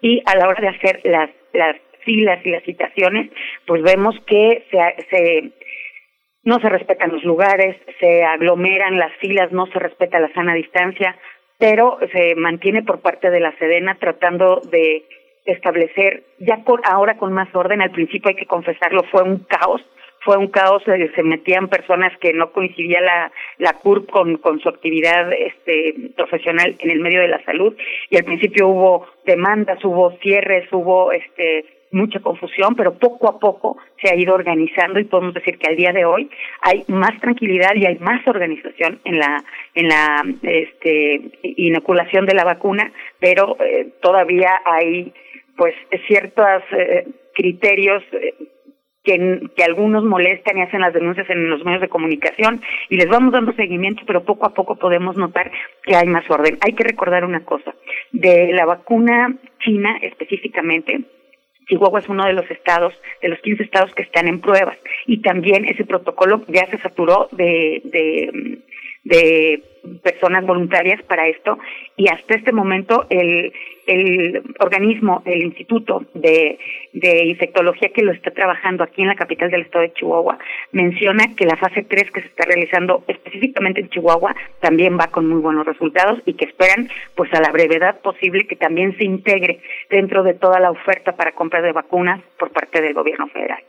Sí, esta, esta este, visión que se ha tenido en Chihuahua, lo hemos visto, eh, este, esta tensión que hay entre la prensa, en la prensa independiente, la prensa local y la acción de gobierno, esta, este gobernador tan echado para adelante frente a los medios, cómo se ha tomado, incluso hubo varios días, bueno, no varios, o algunos días sin conferencia de prensa, solamente con, con, con un comunicado, mucha reserva en cuanto a la al, manejo correcto de la información, de la puesta al día. ¿Cómo ha sido ese vínculo con los, con los medios? Ahorita dices que vas a una conferencia que iniciará ya en unos minutos. Eh, ¿Cómo es esa relación ahora con los medios? ¿Cómo, cómo, cómo se tratan autoridades y medios? Hijo, qué, qué, excelente, qué magnífica pregunta, pero bueno, pues siempre tenemos que vigilar el poder y ser contrapeso. Entonces, pues no sé, eh, tú mencionas un gobernador muy echado para adelante, la percepción si vivieras en Chihuahua del mismo gobernador sería completamente distinta, porque mm, tenemos un gobernador muy mediático nacionalmente, donde los medios locales batallamos para tener información de primera mano local, porque por azares del destino, por su por su formación de tribuno en, en los congresos, en el Senado y la Diputación Federal, pues tiene una manera distinta de actuar a ejecutivos anteriores que primero nos atendían a nosotros y luego los medios nacionales, no es el caso por parte del gobierno estatal e incluso por parte del gobierno municipal. Pero hay una circunstancia que hace complicada la relación medios y poder y no solamente es que seamos contrapeso y que seamos vigilantes del poder, sino que además los sectores económicos han ejercido demasiada presión para, les decía yo a ustedes que ahorita en el, mm, que me preguntan sobre la movilidad, pues fue uno de los primeros sectores, pero las autoridades locales y estatales han actuado de forma errática han hecho cierres drásticos de negocios, a veces sin explicación lógica alguna, y nosotros como medios de comunicación lo tenemos que registrar. Por ejemplo, en materia de salud existen crisis por la constante falta de insumos, la carencia de liquidez en el sector salud debido a la constante crisis, por las finanzas públicas estatales que son dificilísimas, no nada más por el corte de los de los fideicomisos y de un montón de decisiones federales que se han tenido, sino porque el Estado fue uno de los más endeudados por la administración anterior. Y este eh, hasta este momento el gobierno del Estado que está pidiendo para cerrar su administración ya en unos meses un premio extraordinario por casi dos mil millones de pesos para poder cerrar actividades no ha sido aceptado por el Congreso del Estado la semana pasada y están renegociando para ver si lo aceptan para poder entre muchos de los rubros poder abastecer al sector salud de los insumos necesarios que también es otro de los sectores que más se ha manifestado pero podemos decir lo mismo en los problemas de con esto de la sobresaturación de hospitales que hemos tenido, los picos que se están registrando en las últimas semanas. Además, la sociedad no ha sido pasiva ante ello y nosotros como medios de comunicación lo tenemos que registrar. Eh, han protestado restauranteros, dueños de bares, gimnasios y otros giros que están considerados no esenciales, debido a que sienten que no existe un manejo correcto de la pandemia y ellos siguen perdiendo dinero. Entonces, hay un castigo excesivo a las actividades productivas nacionales, mientras que se beneficia el sector maquilador, que insisto es uno con los que mayor contagio, en los que mayores contagios se han visto y que más saturan los hospitales. Entonces, no hay un entendimiento claro en las políticas en el manejo de la pandemia por parte de los sectores económicos, se manifiestan, los medios los cubrimos y entonces viene esta relación, que siempre es tensa, pero en últimas fechas pues más. Pues eh, precisamente, Doani Domínguez, eh, tú sabes perfectamente que aquí en la capital, pues la presión fue grande por parte del sector restaurantero. Se hicieron ciertas consideraciones de abrir en, horarios específicos los restaurantes, algunos restaurantes, algunos eh, comercios también del centro mm, de la capital, al aire libre, con mesas expuestas, en, incluso en banquetas, al pie de la calle. ¿Cómo, ¿Cómo está esta consideración para los restauranteros allá en Chihuahua? Muy mejorada, pero fue fatal. Hubo una decisión tajante de hacer ley seca, cerrar los bares definitivamente y algunos restauranteros que, que tuvieran servicio de alimentos eh, permitirles abrir terrazas abiertas, distancia entre mesas de tres metros, no más de seis personas por, por mesa, cerrar todas las barras de, de bares, es decir, el sector que más mal lo ha pasado es el que tiene, el que está relacionado directamente con el alcohol, seguido por los dueños de los gimnasios. Recordemos que los gimnasios son una de las actividades que más secreciones del cuerpo tiene y por ende, pues digo, digamos, esta, esta información, esta pandemia precisamente es por donde se transmite con mayor eh, celeridad. Entonces, han sido dos de los de los sectores más afectados y que más se han manifestado y que más han resistido más han aguantado, pero hay un, de las 1.800 empresas que les digo que han cerrado, los bares encabezan la lista, seguidos de los gimnasios, y en estos momentos ya cambió esa circunstancia, ya la ley seca no existe más como, como tal, hay una pequeña restricción de horarios, nada más muy pequeña, pero ya en general están pudiendo atender bares con muy poquito aforo, sobre todo aquellos que tienen servicio de alimentos y eh, espacio al aire libre abierto y también los gimnasios, que también hubo un, gran, una gran polémica en la materia de gimnasios, porque hay cadenas de gimnasios nacionales o estatales muy grandes con, con, con espacios abiertos enormes donde podían meter un 30% de aforo y salían, digamos, tablas entre los gastos de operación y los cobros a sus clientes, a sus clientes, pero gimnasios muy pequeños definitivamente tuvieron que sacar todo su, su, su mobiliario y venderlo y han quebrado masivamente. Sí, pues eh, Doni Domínguez Ortiz, maestra en comunicación por la Universidad Autónoma de Chihuahua, te seguimos, te seguimos en muchas tardes de, de, esta, de esta pandemia donde tu trabajo ha sido muy importante, muy valiente, lleno también de humor, de, de, contribuciones a esta gran comunidad que es el Estado de Chihuahua. Te agradecemos que te hayas dado un tiempo para estar con nosotros compartiendo esta información, pues que todos los días nos acosa y nos, y nos invita a participar de una manera muy, muy positiva, muy importante. Está, estamos muy cerca, muy cerca de Chihuahua. Muchísimas gracias, Berenice Miguel Ángel. Ahorita escuchaba la participación del compañero de Oaxaca y déjenme decirles algo. En materia personal, yo perdí en el mismo día a dos tíos, con horas de diferencia, y no me pude despedir de ellos. Eh, se infartaron primero, perdieron la vida, y el no cerrar un ciclo de duelo genera crisis emocionales y, y psicológicas fuertes y así nos encontramos en todo el país. Nos necesitamos más que nunca y los medios de comunicación tenemos una gran responsabilidad. Celebro, Berenice y Miguel Ángel, que estén a tan, al tanto de todo el país, hermanándonos en esta necesidad de información ante este monstruo al que nos enfrentamos de manera invisible. Así es, Doani Domínguez, un abrazo solidario para ti, para tu familia. Híjole, si nos pusiéramos a hablar aquí, a contar de, lo, de los familiares, los seres queridos a los que hemos perdido, es una tragedia de verdad que nos azota a todos, pero te agradecemos tu trabajo profesional porque finalmente es un signo de lo que todos estamos viviendo. Doani, muchas gracias. Muchas gracias a ustedes y muy buen día. Buen día.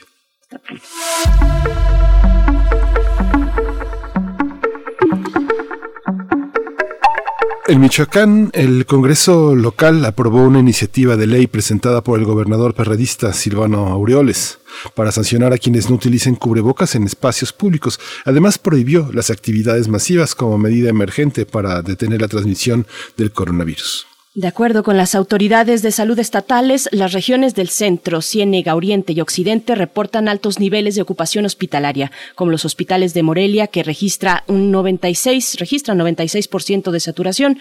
El estado permanece en semáforo naranja. Nos acompaña ya a través de la línea en primer movimiento Dalia Martínez, directora de El Sol de Morelia y El Sol de Zamora. Gracias, Dalia Martínez, por estar con nosotros, por compartir la situación allá en Michoacán. Bienvenida. Buenos días a, ambos. Eh, les efectivamente donde estamos pasando una situación por demás difícil. Sí, con este, como coméntanos, Dalia Martínez, es, es, es, es, amplio el, el, panorama que hay en Michoacán, sobre todo ya con la participación del Congreso, que pues está, está, está de la mano en este momento con Silvano Aureoles. Cuéntanos cómo ha sido este desarrollo. Sí, en este momento el Congreso del Estado está por dictar eh, las medidas, el reglamento para que se pueda eh, ser obligatorio a partir de ya eh, el uso del cubrebocas. estamos en ese en ese escenario ya de obligar prácticamente a todos los ciudadanos y aplicar sanciones si no se cumple con ello de, de usar el cubrebocas y de en espacios públicos sobre todo y también en, en el confinamiento que eh, hoy se decidirá si es de jueves a domingo, paralizando prácticamente todas las actividades económicas del Estado o eh, se opta por otra alternativa, que la verdad creo que es lo que va a suceder en, en las próximas semanas. Dalia, Dalia, te pido yo que nos des un panorama. ¿Cuál es el saldo luego de los festejos de fin de año, de estas fiestas que en muchos casos pues reunieron a familias con saldos pues terribles, lamentables? ¿Cómo está la situación allá en Michoacán con, con, respecto a ello?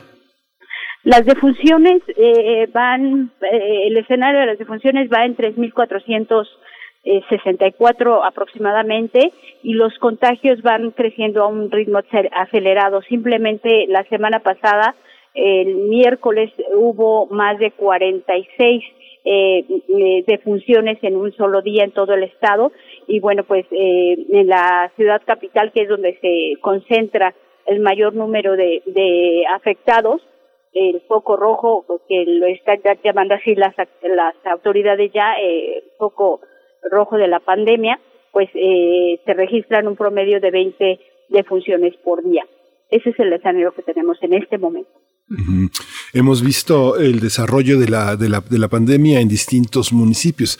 E impacta de una manera distinta en, en lugares que son todavía muy turísticos y muy apegados a tradiciones identitarias, como ha sido este Janitzio y Pátzcuaro, que son eh, municipios muy visitados y que han tenido restricciones que han colocado en una situación de, de protesta y de enojo a muchos ciudadanos de esa zona. Lo mismo ha pasado también en la parte de, eh, de Uruapan, que también es una situación que vive, se vive difícil. También en la parte de Angangueo que eh, había reportado que no tenía contagios y que ahora se han empezado a reportar. Justamente se abrió la zona del Parque Natural donde llega la mariposa monarca que, que hemos visto que pues también está en las calles, en las calles de, de, las ah, poblaciones cercanas. Una de ellas Angangueo.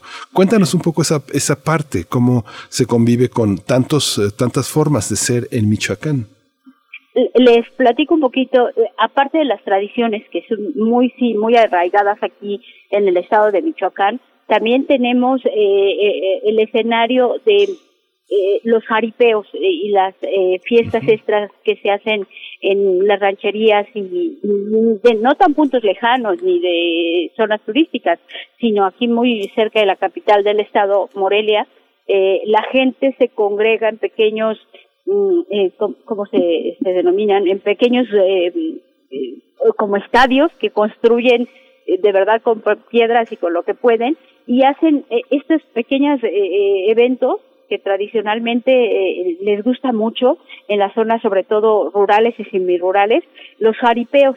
La gente eh, se reúne, unas 400 gentes y sacan vaquillas, las torean, etcétera, y esa es una tradición de cada fin de semana, no tan solo de cada eh, festividad de, de, pueblo, sino más bien de cada fin de semana y simplemente la autoridad pudo desarticular la semana pasada 38 eventos como los que te platico, donde se concentran 400, 400 personas eh, y a veces no con saldo favorable. La última vez, pues, este, eh, hubo una gresca entre policías y la gente que estaba ahí y hubo detenidos, etcétera, etcétera, porque obviamente en estos lugares no se respeta ninguna medida sanitaria, ya no digamos otra cosa. Medidas sanitarias no se respeta y bueno, pues muchas veces son, son eventos que se hacen al margen de la legalidad, porque también tenemos eh, la situación de la pelea de gallos o las peleas incluso de perros que todavía se siguen dando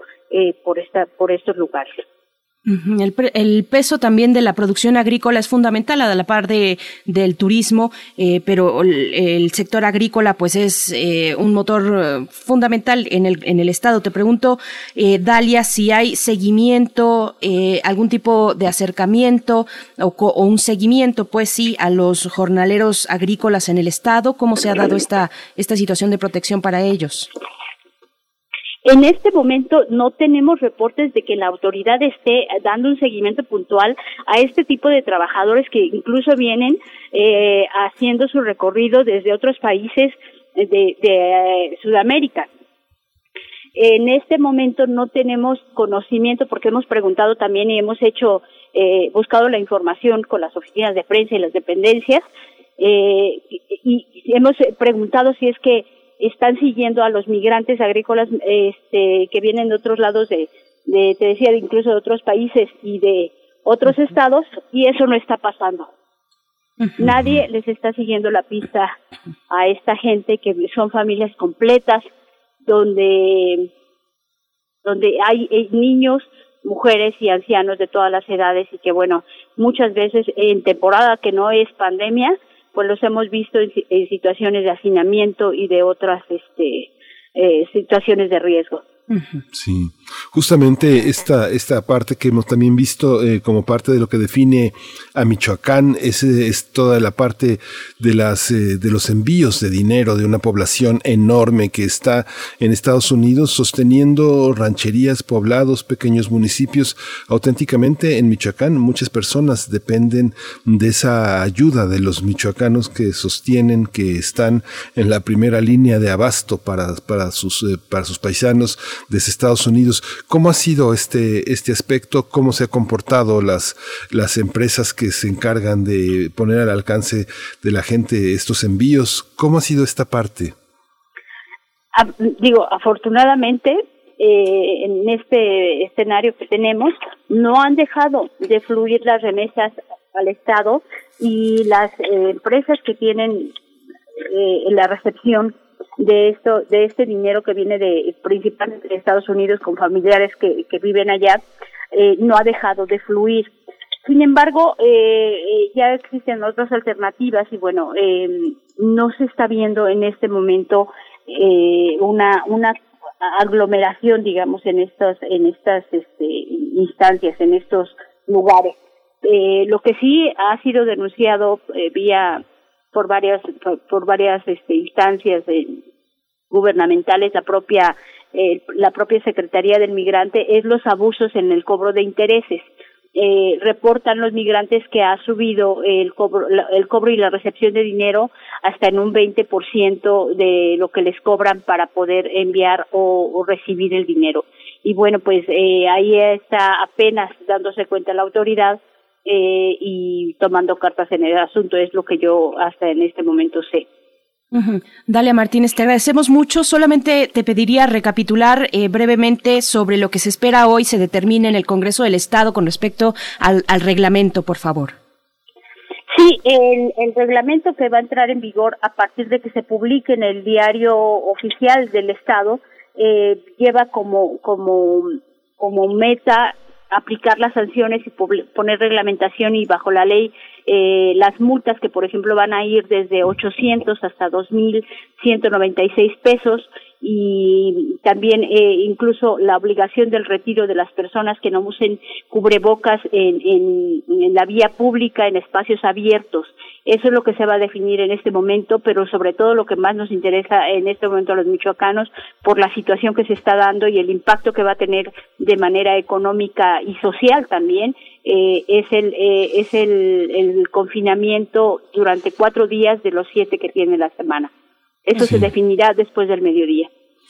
Pues Dalia Martínez, directora del Sol de Morelia y el Sol de Zamora, muchas gracias, muchas gracias por tu, por tu presencia, por la claridad, por esta solidaridad que, que, tendemos, eh, que nos tendemos como puentes desde las radios universitarias, desde el periodismo que todos los días eh, enfrenta toda esta situación del COVID. Dalia Martínez, muchas gracias, estamos al habla.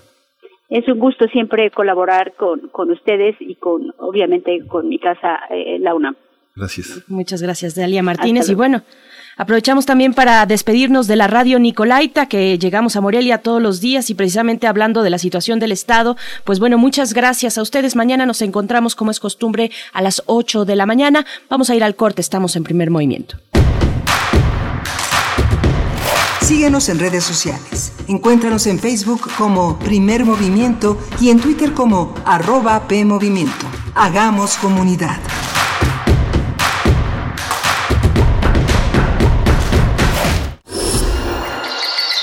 Creemos en un mundo donde se escucha toda la música, la música, Donde el conocimiento esté abierto al mundo. Donde se ame de todas las formas. Ese mundo es posible y vamos a pelear por él. Resistencia modulada. De lunes a viernes, de las 20 a las 23 horas, por el 96.1 de FM, Radio UNAM. Experiencia sonora. ¿Necesitas hacer un trámite de inscripción al padrón o cambiar el domicilio de tu INE? Esto te interesa. A partir del primero de febrero puedes asistir a los módulos y obtener un turno para ser atendido durante ese día o al siguiente. Si solo necesitas reponer tu INE sin hacer cambios en domicilio o datos, puedes hacerlo después del 10 de febrero. Y si tu credencial es 2019, 2020 o 2021, no vayas, está vigente y sirve para votar. Lleva tu cubrebocas y recuerda que te vamos a cuidar con todas las medidas sanitarias. Nadie se quedará sin votar. Contamos todas, contamos todos. INE.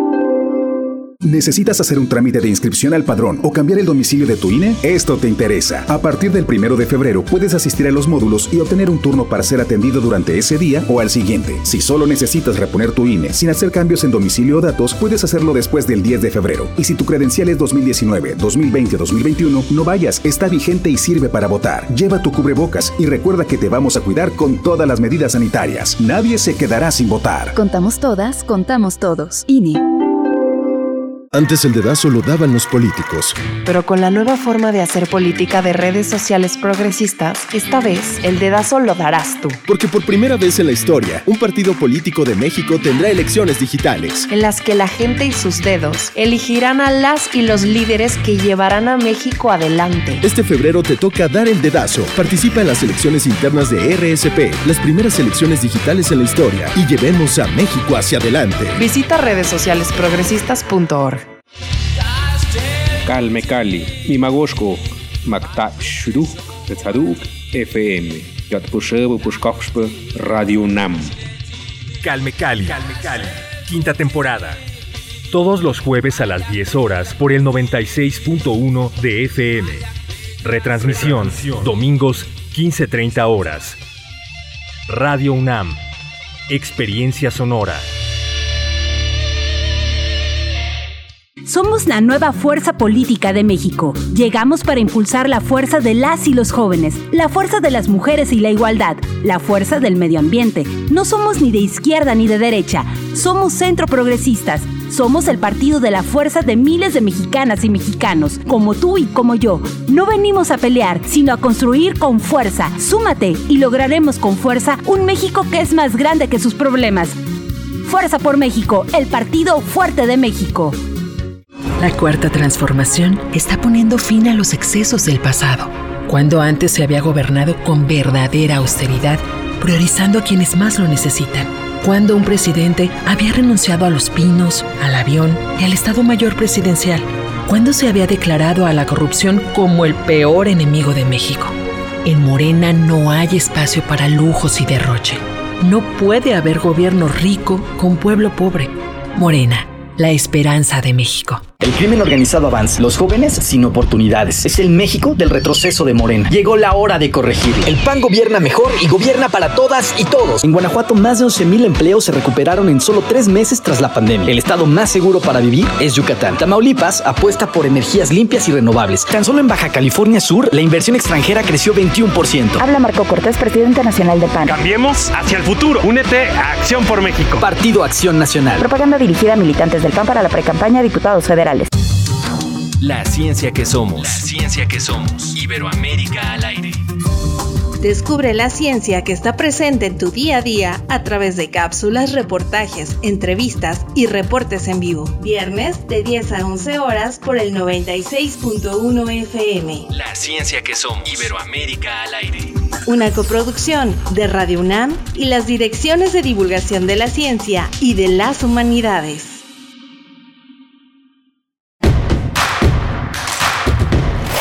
Encuentra la música de primer movimiento día a día en el Spotify de Radio UNAM y agréganos a tus favoritos.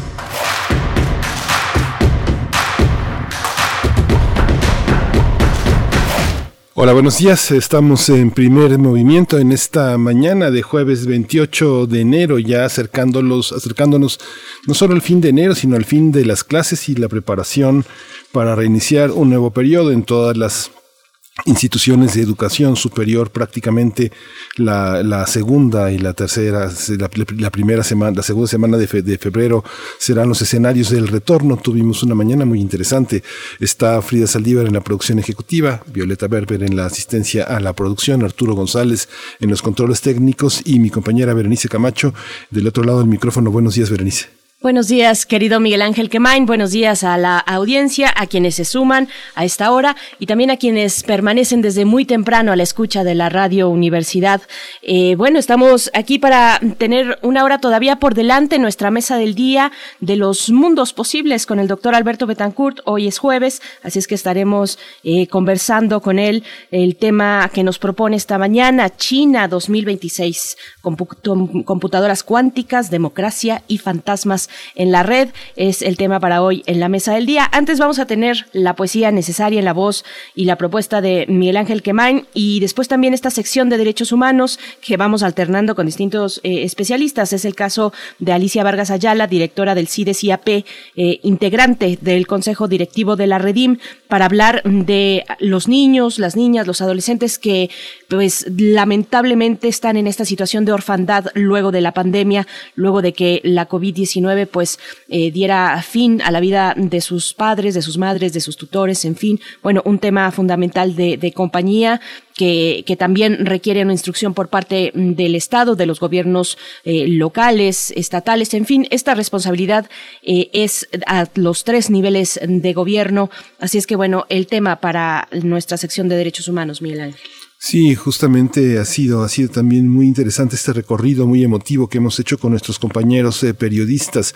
Eh, Dalia Martínez, directora del Sol de Morelia en Michoacán, eh, Renan Martínez, director de Signos y Sentidos, eh, Comunicación Estratégica, un cronista de autoadscripción zapoteca y también este, nuestra compañera Doani Domínguez Ortiz, ella es conductora titular del noticiario vespertino radial y televisivo GRD en multimedia allá en Chihuahua todas las tardes está eh, al pie del cañón ofreciendo una información, articulando el trabajo de reporteros, de periodistas, de comentaristas que todos los días se enfrentan la cuestión informativa ya en ese gran estado en Chihuahua con el que nos conectamos siempre de la radio universitaria de la Universidad de Chihuahua de 7 a 8 de la mañana aquí en la Ciudad de México, de 6 a 7 en el horario de allá. Así es. Y bueno, antes de irnos con la poesía, eh, recordar este este foro, esta presentación virtual que tuvo lugar el día de ayer, eh, el seminario o presentación, sobre todo presentación de las reflexiones sobre la respuesta de México ante la pandemia de COVID-19 y sugerencias para enfrentar los próximos años. Es con miras no solamente al presente adverso, sino al futuro, plantearnos de cara al futuro eh, con las necesidades pues que han sido claras, que han eh, emergido y que con claridad nos dicen, bueno, eh, cómo estamos en temas del sector salud, por supuesto, de dónde veníamos y en qué punto, cómo nos agarró la pandemia, en qué, en qué estamos parados en esta situación, pero también en las cuestiones de eh, inversión hacia la ciencia, hacia la investigación científica, las capacidades que, que tiene un país como el nuestro mm, para afrontar una situación tan adversa como esta. Y lo estamos viendo como botón de muestra, me parece, en eh, la elaboración, en el diseño y en la producción y distribución de la, de la, de la vacuna, de las distintas vacunas. Son muchas propuestas, algunas pues en el centro de la discusión, como es el tema de, Pfizer, por ejemplo, en Europa, eh, en fin, de otras eh, posibilidades de vacunas. Pero ahí está, ahí está el debate, mm, querido Miguel Ángel Quemain, y precisamente en este encuentro participó el, rector de la UNAM, el doctor Enrique Grague Vigers, que llamó a trabajar en la construcción del futuro y encontrar los cauces para una colaboración productiva y estrecha que nos permita superar estos momentos difíciles y regresar fortalecidos y unidos por el bien de la sociedad y de México. Y bueno, eh, afirmó también, bueno, lo que vemos, nuestra nación tiene por delante una tarea titánica de vacunación la más grande de la historia y habrá que hacerla con orden, sin privilegios y con todas las medidas de seguridad sanitaria. Eh, esto fue lo que algunas de las reflexiones que eh, pues dejó ahí en este en este encuentro el doctor Enrique Graue Vigers junto con otras eh, personalidades importantes eh, en lo que tiene que ver con la salud. Presente, por supuesto, el subsecretario de eh, Promoción, Prevención y Promoción de la Salud, Hugo López Gatel, Miguel Ángel. Sí, fue muy emotiva y muy fuerte, muy enérgica la, la, presencia del rector Enrique Grague, porque eh, alerta que la universidad está presente en todas esas tareas desde el principio y justo ahora levantar la voz para señalar que es una pandemia que rebasa en muchos sentidos los esfuerzos eh, tanto privados como públicos para, para enfrentar la, carga emocional, la carga académica. Es importante, es importante que se escuche esa voz de acompañamiento porque la Universidad de la Nación es sumamente importante por la enorme cantidad de voces eh, de discusiones y de posibilidades de acuerdo, de solidaridad y de resiliencia que, que, que se tiene. Es una es un bastión importante, no solo por, por, la UNAM, sino porque todo lo que la UNAM genera alrededor, eh, en torno a las universidades de todo el país, privadas y públicas. El esfuerzo no, no distingue entre lo privado y lo público, es un esfuerzo en el que pues todos estamos involucrados y tenemos que, que, este, que llevar a buen puerto todo esto, ¿no? Así es. Bueno, una última recomendación, nada más, eh, fíjense que hay una, hay en YouTube, ustedes pueden encontrar una entrevista muy extensa, cercana a una hora, que un reportero de RT le realizó a, es un reportero ruso, un periodista ruso, le realizó al presidente, al titular del Instituto Gamaleya, que es el instituto que diseñó la vacuna Sputnik V.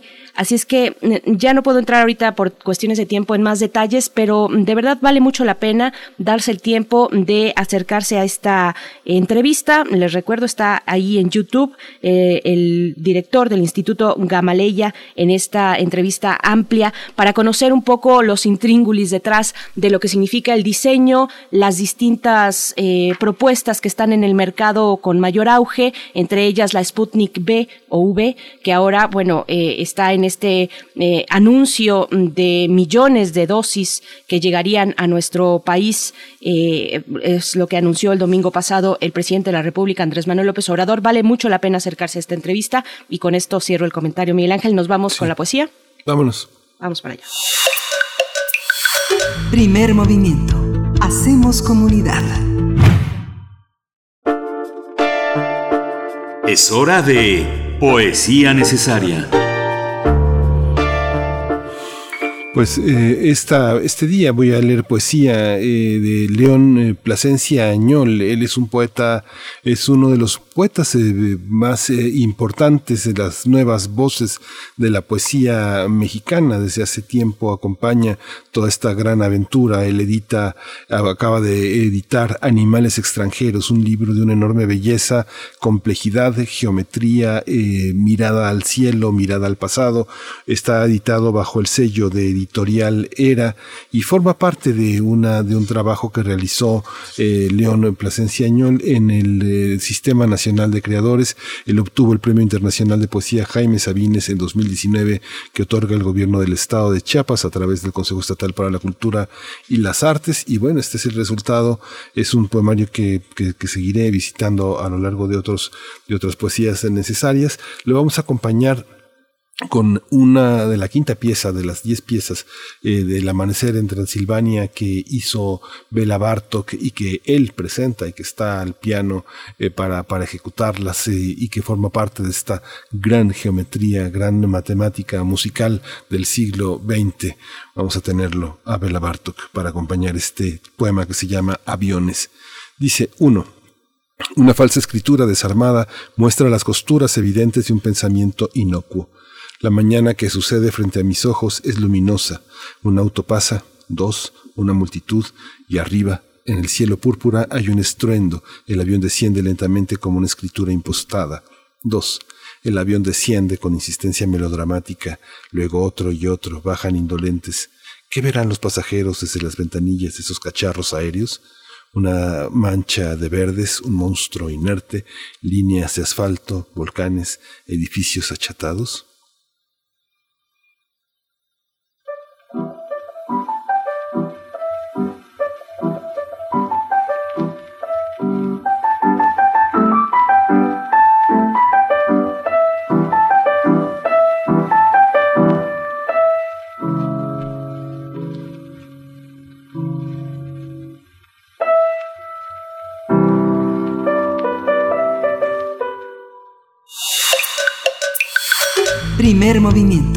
Hacemos comunidad. La mesa del día. Bien, pues es jueves de mundos posibles aquí en la mesa de primer movimiento y damos la bienvenida al doctor Alberto Betancourt. Ustedes ya lo conocen eh, porque nos lleva precisamente a esos mundos posibles cada jueves, pero si no, si no han escuchado, les comento que él es doctor en historia, es profesor de la Facultad de Filosofía y Letras de esta universidad y coordina ahí mismo el observatorio del G20. Alberto Betancourt, qué gusto escucharte, ¿cómo estás? Berenice, Miguel Ángel, eh, amigos de Radio UNAM, qué gusto saludarlos. Buenos días. Buenos, Buenos días. Eh, bueno, China, el futuro, 2026 en China, computadoras cuánticas, democracia y fantasmas en la red es el tema de esta mañana. Sí, eh, quiero proponerles un viaje que nos va a llevar a algunos lugares poco comunes. Nosotros iniciamos el año hablando de el libro de Noam Chomsky, Quién domina el mundo, y ahí nos pusimos a analizar cuáles son las grandes entidades geoeconómicas que hoy eh, juegan un papel fundamental en nuestro planeta. Hicimos un recorrido por Estados Unidos, la semana pasada visitamos de alguna manera Europa. Hoy quisiera proponerles que nos ocupemos de una eh, sociedad extraordinariamente compleja, con una larga historia, con un gran peso en la comunidad internacional, el caso de, de China. Eh, yo creo que la pandemia ha representado un reto para todos los países. Eh, de acuerdo a Susan Watkins, en una nota publicada en la prestigiada revista eh, New Left Review, que se llama Política y Pandemias, el texto de Susan Watkins, pues plantea que la verdad es que todos los países han enfrentado de alguna manera una terrible situación sanitaria que se ha convertido también en una importante, en un importante reto político. Y ella menciona en su texto que China ha salido muy bien librada de esta primera etapa de la pandemia y de hecho pues es uno de los pocos países, al menos de los tres que hemos mencionado, de las tres entidades, Estados Unidos, la Unión Europea y China, esta última es la única que reportó un crecimiento positivo en 2020. Y de hecho, pues el pasado 22 de enero, el presidente de la República Popular China, Xi Jinping, presidió el quinto pleno de la Comisión de Disciplina del Comité Central del Partido Comunista Chino y dijo que en tiempos de tormenta el pueblo espera el buen juicio político de sus dirigentes, urgió a controlar al partido y a mantener ecualizadas las relaciones entre el partido y la sociedad. Berenice Miguel Ángel. Y en este sentido, pues, yo estaba pensando, y bueno, perdón, durante esta intervención, nada más antes de mencionar una, una idea que quisiera usar como metáfora, en esta intervención el presidente Xi Jinping dijo que en el año 2020 fueron atrapados 1.229 fugitivos por delitos relacionados con la corrupción y se devolvieron al erario público 378 millones de dólares al extranjero. China entonces logró sortear con bien la primera etapa, o con daños menores, digamos, en comparación con otros países, la primera oleada de la pandemia, pero pues se enfrenta a un reto mayúsculo. Y yo quisiera retomar como metáfora una novela de ciencia ficción escrita por Liu Cixing, quien habla en su texto China 2185 de una situación que a mí me parece que es muy alegórica de lo que actualmente ocurre en China. Él habla de las paradojas del uso de la computadora en este escenario que él imagina para el año que da título a su novela. Él dice que el uso de la computadora en la política permitirá la construcción de una red interconectada de cerca de 800, 800 millones de computadoras que estarán conectados a los aparatos de los diferentes ciudadanos chinos y que propiciarán una situación muy extraña porque por un lado permitirán convocar a un congreso urgente del Partido Comunista que, que permitiría consultar los asuntos más apremiantes con el total de los dos mil millones de personas que en esta novela tendría la población china en esa fecha, pero al mismo tiempo, por supuesto, la computadora podría ser un gran instrumento de control y de falsa conciencia, y en ese sentido la novela transcurre ante un hecho verdaderamente insólito, la resurrección de seis personas al interior de la red, una de las cuales es Mao Zedong, que funciona como una especie de conciencia que recuerda sobre los peligros de que en lugar de que se ejerza la democracia, pues eh, se desarrolle una especie de falsa conciencia. Y en ese sentido, pues me gustaría hacer una serie de comentarios breves en relación a pues algunas de estas situaciones paradójicas que vemos en China, por un lado de un profundo ejercicio de democracia participativa, de cooperación, de planeación conjunta, de autogestión, y por otro lado, pues también un eh, control sobre la opinión de las personas, un rezago en ciertas libertades y un, una creciente concentración del poder en el partido y particularmente en la figura de su presidente Xi Jinping. No sé qué opinan Miguel Ángel Berenice si nos internamos entonces en estos lugares. Sí, no, complejísimo. Siempre planteas temas que nos dejan mucha tarea.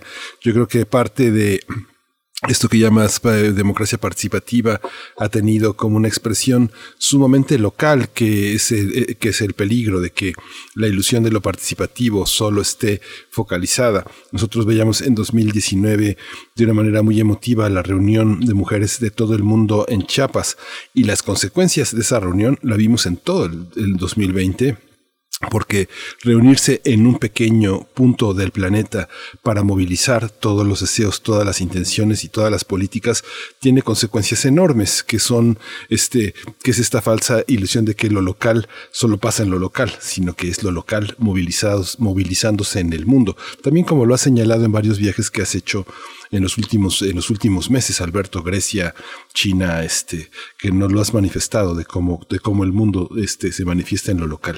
Gracias, Miguel Ángel. Eh, bueno, eh, sí, creo que en este caso en particular, pues es muy interesante exactamente esta, digamos, tensión que existe al interior de China entre estos dos polos que yo diría de participación, autogestión, en lo local, en distintos niveles o escala de lo local, desde pequeñas comunidades, escuelas, fábricas, hasta regiones autónomas, etcétera, pues eh, vamos a ver qué tanto también en un nivel central. De acuerdo a Susan, a Susan Watkins, Eh, la, pandemia, la pandemia tuvo importantes efectos económicos, políticos y sociales en todo el mundo, pero China salió bien librada, entre otras cosas, porque contaba con un sistema sanitario que cubrió al 95% de la población e implantó poquitos meses antes de que iniciara la pandemia un sistema de salud con créditos que incluía una cosa así como cúrese ahora y pague después. Digamos que extendió su sistema sanitario público gratuito y ofreció también esta posibilidad de un sistema eh, de salud privado que ofrecía créditos para atenderse respecto a la pandemia y fortaleció mucho su sistema de teledistancia, de atención a teledistancia de los distintos hospitales, aunque eso no impidió que entre 30 y 50 millones de trabajadores rurales que trabajan en oficios como la construcción en las ciudades, pues se tuvieron que quedar en sus casas. Como sabemos en China, esta es una de las contradicciones, no hay una libertad de movimiento, eso les ha permitido planificar sus ciudades, el crecimiento urbano, y entonces muchos de los trabajadores, casi 50 millones, dice Susan Watkins, se tuvieron que quedar en sus casas, eh, las comunidades cerraron sus puertas, algunas de ellas con un altísimo nivel de gestión y entonces eh, de autogestión, pero el hecho es que al bloquearse las carreteras, a veces eso significó el confinamiento en China, pues estos 50 millones de trabajadores ya sin ingresos, sin trabajo, tuvieron que quedarse en sus comunidades y no han podido regresar a las ciudades para poder enviar las, pues ahora sí que digamos, las remesas internas que normalmente alimentan a muchas provincias de China. Dice Susan Watkins que la China rebelde se expresó solidaria y duramente en la web tras la muerte del doctor Li Wenliang, el médico que hizo sonar la alarma del COVID, y tuve oportunidad de asomarme a un texto que ella recomienda, me asomé directamente, aunque lo, lo leí pues en una primera así lectura, vuelo de pájaro, eh, el texto de Ai Xiaoming, quien cuenta del ímpetu de una corriente de jóvenes voluntarios que se marchó a Wuhan en cuanto se enteró de la pandemia, y pues esto me llamó mucho la atención, Miguel Ángel, pensando justamente en lo que comentas. Hubo desde luego una pues acción muy contundente, muy severa, muy bien organizada, muy planificada del gobierno chino, pero también hubo una respuesta de la sociedad civil. Estaba yo pensando que quizá el primer lugar que podríamos visitar es el comedor estudiantil de la Universidad de Fudan, ubicada en Shanghai, en donde cientos de jóvenes, en cuanto se enteraron de lo que había ocurrido en Wuhan, empezaron a organizarse para mandar los medicamentos y el equipo de protección sanitaria que era necesario para hacérselo llegar a los egresados de la Universidad de Fudan que estaban en Wuhan. Y conforme se fueron enterando de lo que estaba ocurriendo en la ciudad, ellos, como muchos otros, quizá miles de casos o decenas de miles de casos en China, empezaron a organizar brigadas de solidaridad para mandar su ayuda a Wuhan. De tal manera que una primera apreciación que yo quisiera hacer, pues es el hecho de que China eh, logró salir airosa, o digo no airosa, pero menos lastimada de esta primera oleada de la pandemia, pues gracias a algunas de las medidas que había implantado previamente y también a esta interacción, en este caso positiva, aunque no exenta de contradicciones, entre la sociedad civil y el partido.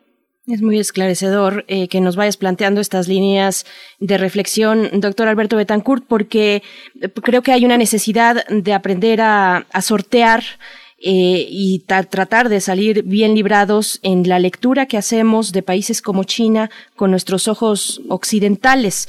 Eh, planteas la tensión entre lo local y la centralidad del gobierno, pero también está lo exterior, lo internacional, y, considero que un liderazgo como el de China, pues implicaría también responsabilidades a ese nivel, a nivel internacional. Sí, sí, qué bueno que lo dices.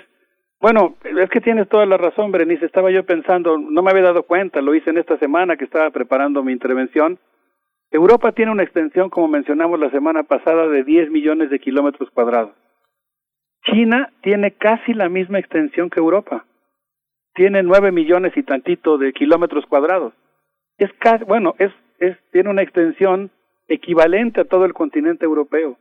Es un país inmenso y como bien dices, pues creo que a pesar de que México y China afortunadamente han tenido lazos de amistad, colaboración, conocimiento mutuo desde hace mucho tiempo, pues todavía nos falta mucho por conocer la historia de China y particularmente su historia contemporánea. Y en particular, pues eh, bueno, Eh, creo que es muy importante hacerlo por diversas razones, pero una de ellas es, desde luego, por esta, eh, este peso que está adquiriendo China también en, en la comunidad internacional.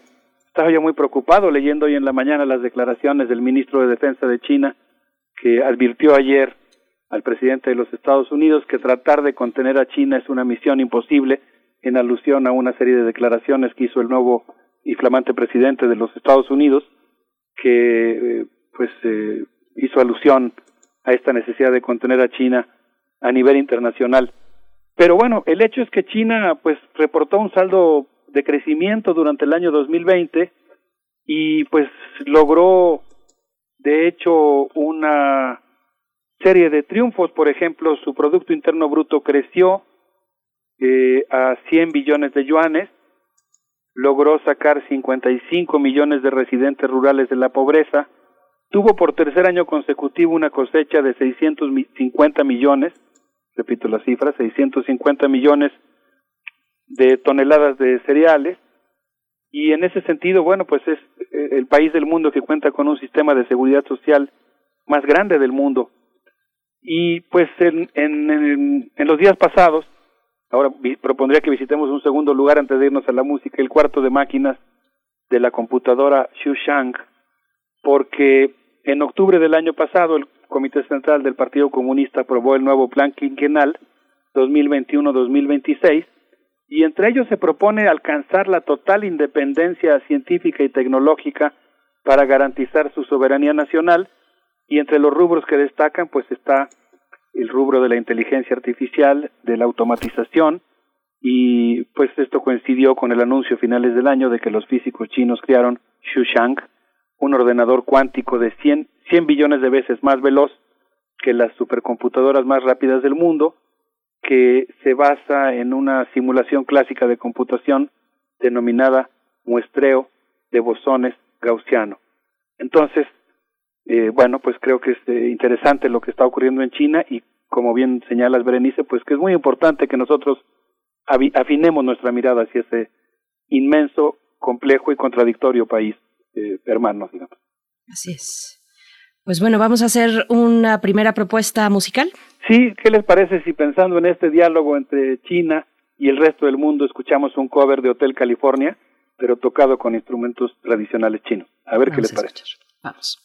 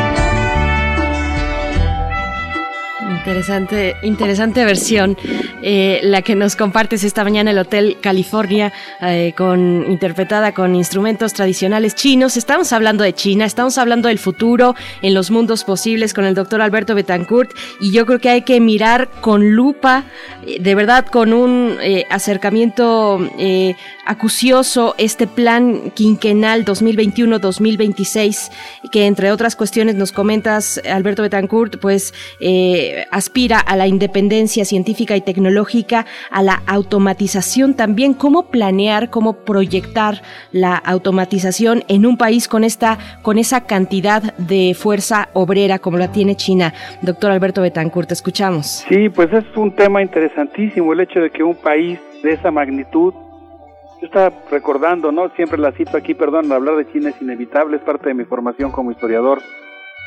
Eh, de, esas, de esos lujos que tiene uno en la Facultad de Filosofía y Letras, estaba acordándome de un texto de Edgar Snow, eh, sobre China y pues las dificultades que cuenta, ¿no? Cuando por fin logra el Partido Comunista arribar al poder y se da cuenta que tiene enfrente el inmenso problema de alimentar a 700 millones de personas. De entonces a la fecha, pues lo que ha avanzado China, el lo que ha avanzado China en términos de desarrollo, de satisfacción de las necesidades de su población, pues es inmenso.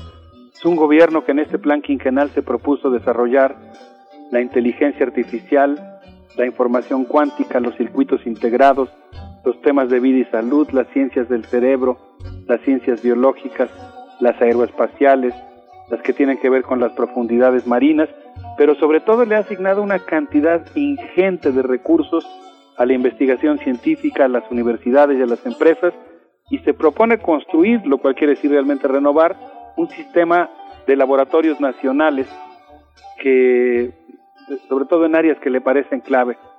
Pero pues el éxito de esta misión que se propone que China alcance en 2035 un Producto Interno Bruto per cápita igual al de los países medianamente desarrollados, depende de la conducción política, de lo que mencionaba yo que es la ecualización entre el partido y la, y la sociedad civil. Y en ese campo pues hay muchas contradicciones. Yo quisiera decir, por ejemplo, que en esta semana pues tuve el gusto de hablar con eh, diversos eh, ciudadanos y académicos de la República Popular China. Eh, algunos de ellos pues me daban opiniones que me parecen interesantes y pues me decían que la verdad es que China tiene un gobierno con una gran autoridad. Hay realmente un pacto entre la sociedad civil y el partido que permite que la gente confíe en que su gobierno va a ayudar a resolver problemas. Eso no quiere decir, por supuesto, que, que nos quedemos con el relato oficial como si todo fuera terso. Evidentemente hay una gran cantidad de contradicciones, empezando por el hecho de que algunas de las personas con las que tuve oportunidad de platicar me decían que por favor no mencionara sus nombres y que en muchos casos, aunque sin duda los problemas se discuten en todos los comités de planeación, en todas las gerencias de las empresas, en las alcaldías, pues también hay muchas tensiones que se expresan por fuera. Y una de las formas en la que se expresan es en apariciones de protesta en Internet. Esto ocurrió, por ejemplo, con el caso del doctor Wen Liang, el cual, como sabemos, pues trabajaba en el Hospital Central de Wuhan y el día 30 de diciembre de 2019 alertó a sus colegas por WeChat, una aplicación rusa, de que había un virus muy contagioso parecido al SARS.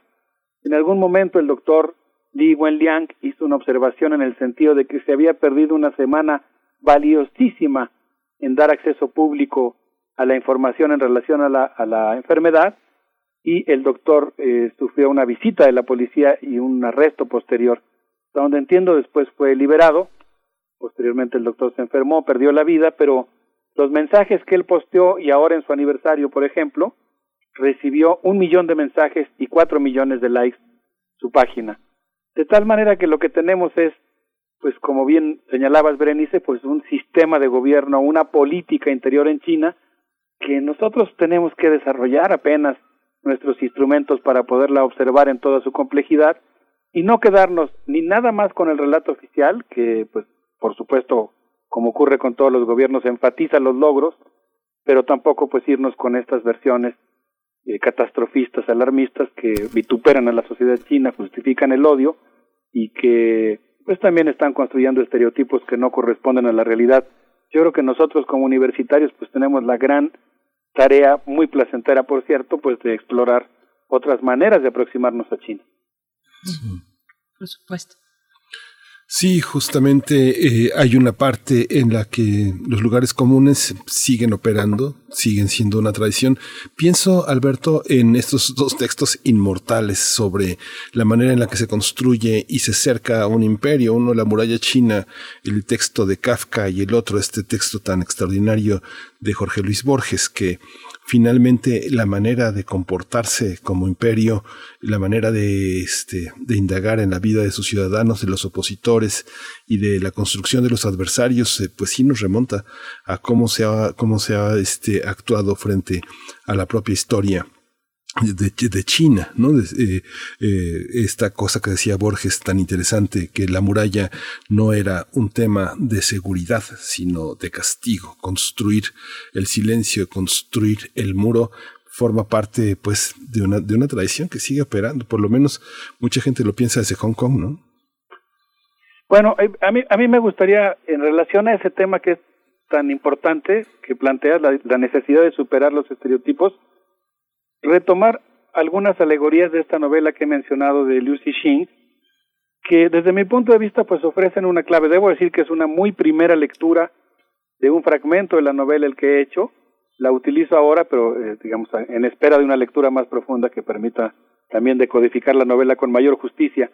Liu Cixin cuenta en China 2185 que en esa fecha, cuando el gobierno se entera de que han resucitado seis personas que ahora viven dentro de la red, convoca una reunión en el Palacio del Pueblo eh, con muy pocos representantes en el que se crea un holograma de China que está formado por una imagen que es enviada desde la base lunar Yuhai. Y dice que cada uno de los píxeles, de los dos mil millones de píxeles que integran esa imagen de China, corresponden a cada una de las personas reales. Y cuando una persona muere, ese píxel desaparece, y cuando una persona nace, un píxel nuevo lo, lo reemplaza.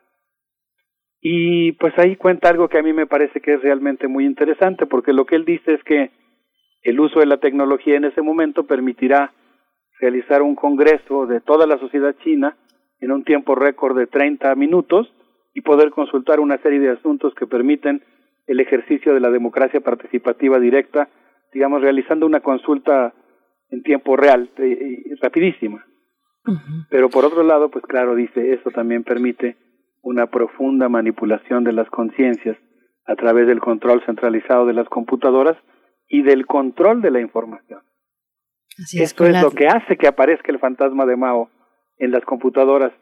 Y yo pienso que es una buena alegoría que nos permite entender este desafío de comprender, acercarnos, seguir cultivando la relación con China, entendiendo estas profundas contradicciones, ¿no? Como es China es, yo diría simultáneamente las dos cosas, ¿no? Por un lado, sin lugar a dudas, un gran laboratorio de experimentos de democracia, planificación, autogestión, cooperativa, por otro lado, pues una sociedad que también está imitando malamente en muchas cosas a Occidente, si uno ve, por ejemplo, Yuku, que es de la que sacamos la última canción que, que pondremos al final, pues uno ve que está lleno de reality shows y de programas que son exactamente iguales a los que hay en Occidente. Yo diría una mala modernización de China.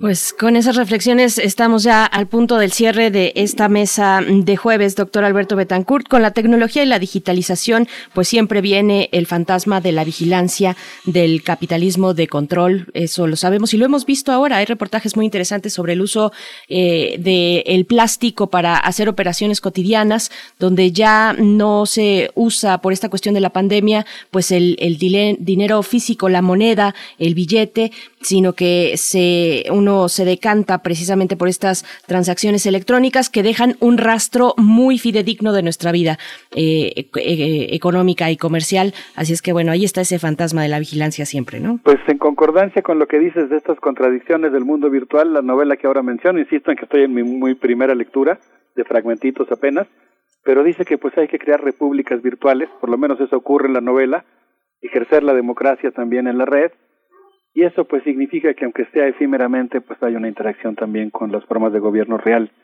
Y yo creo que pues esa, esa luz blanca y esa luz negra que instilan las tecnologías es algo que implica un desafío para nosotros, cómo apropiarnos de ellas para usarlas, para aumentar nuestra autodeterminación y nuestra libertad. Bien, pues muchas gracias, doctor Alberto Betancourt. El próximo jueves nos volvemos a escuchar y nos vamos con música.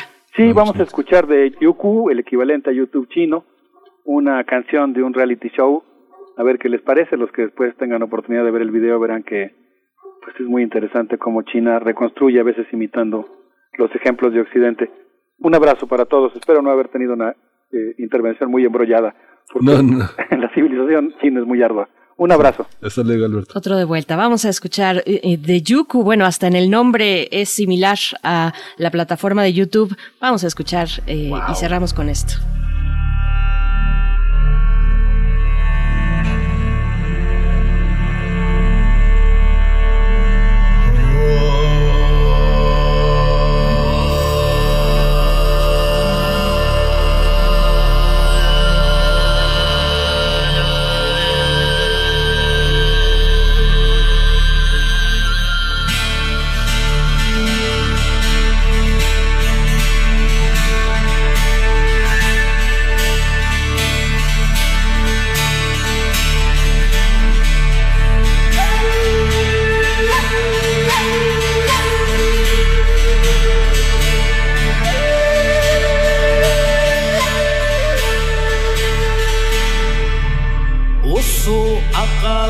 жигсэн ортлонгийн заа Урман лантам ижилхэн холтооч Усад жусарын хин айдад хан ахшиндоо Ургууж ухав хайрхин ижилхэн аяа таа?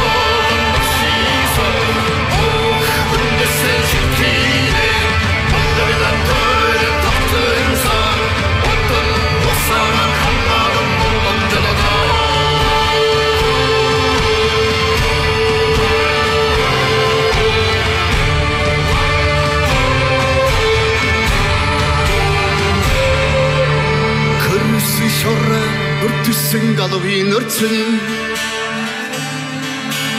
өрчиж торныхын ичэд хинэж юмтайч Primer movimiento. Hacemos comunidad. Libertad. Seguridad. Salud. Identidad. Alimentación. Libre desarrollo de la personalidad. Educación. Pensar nuestros derechos humanos.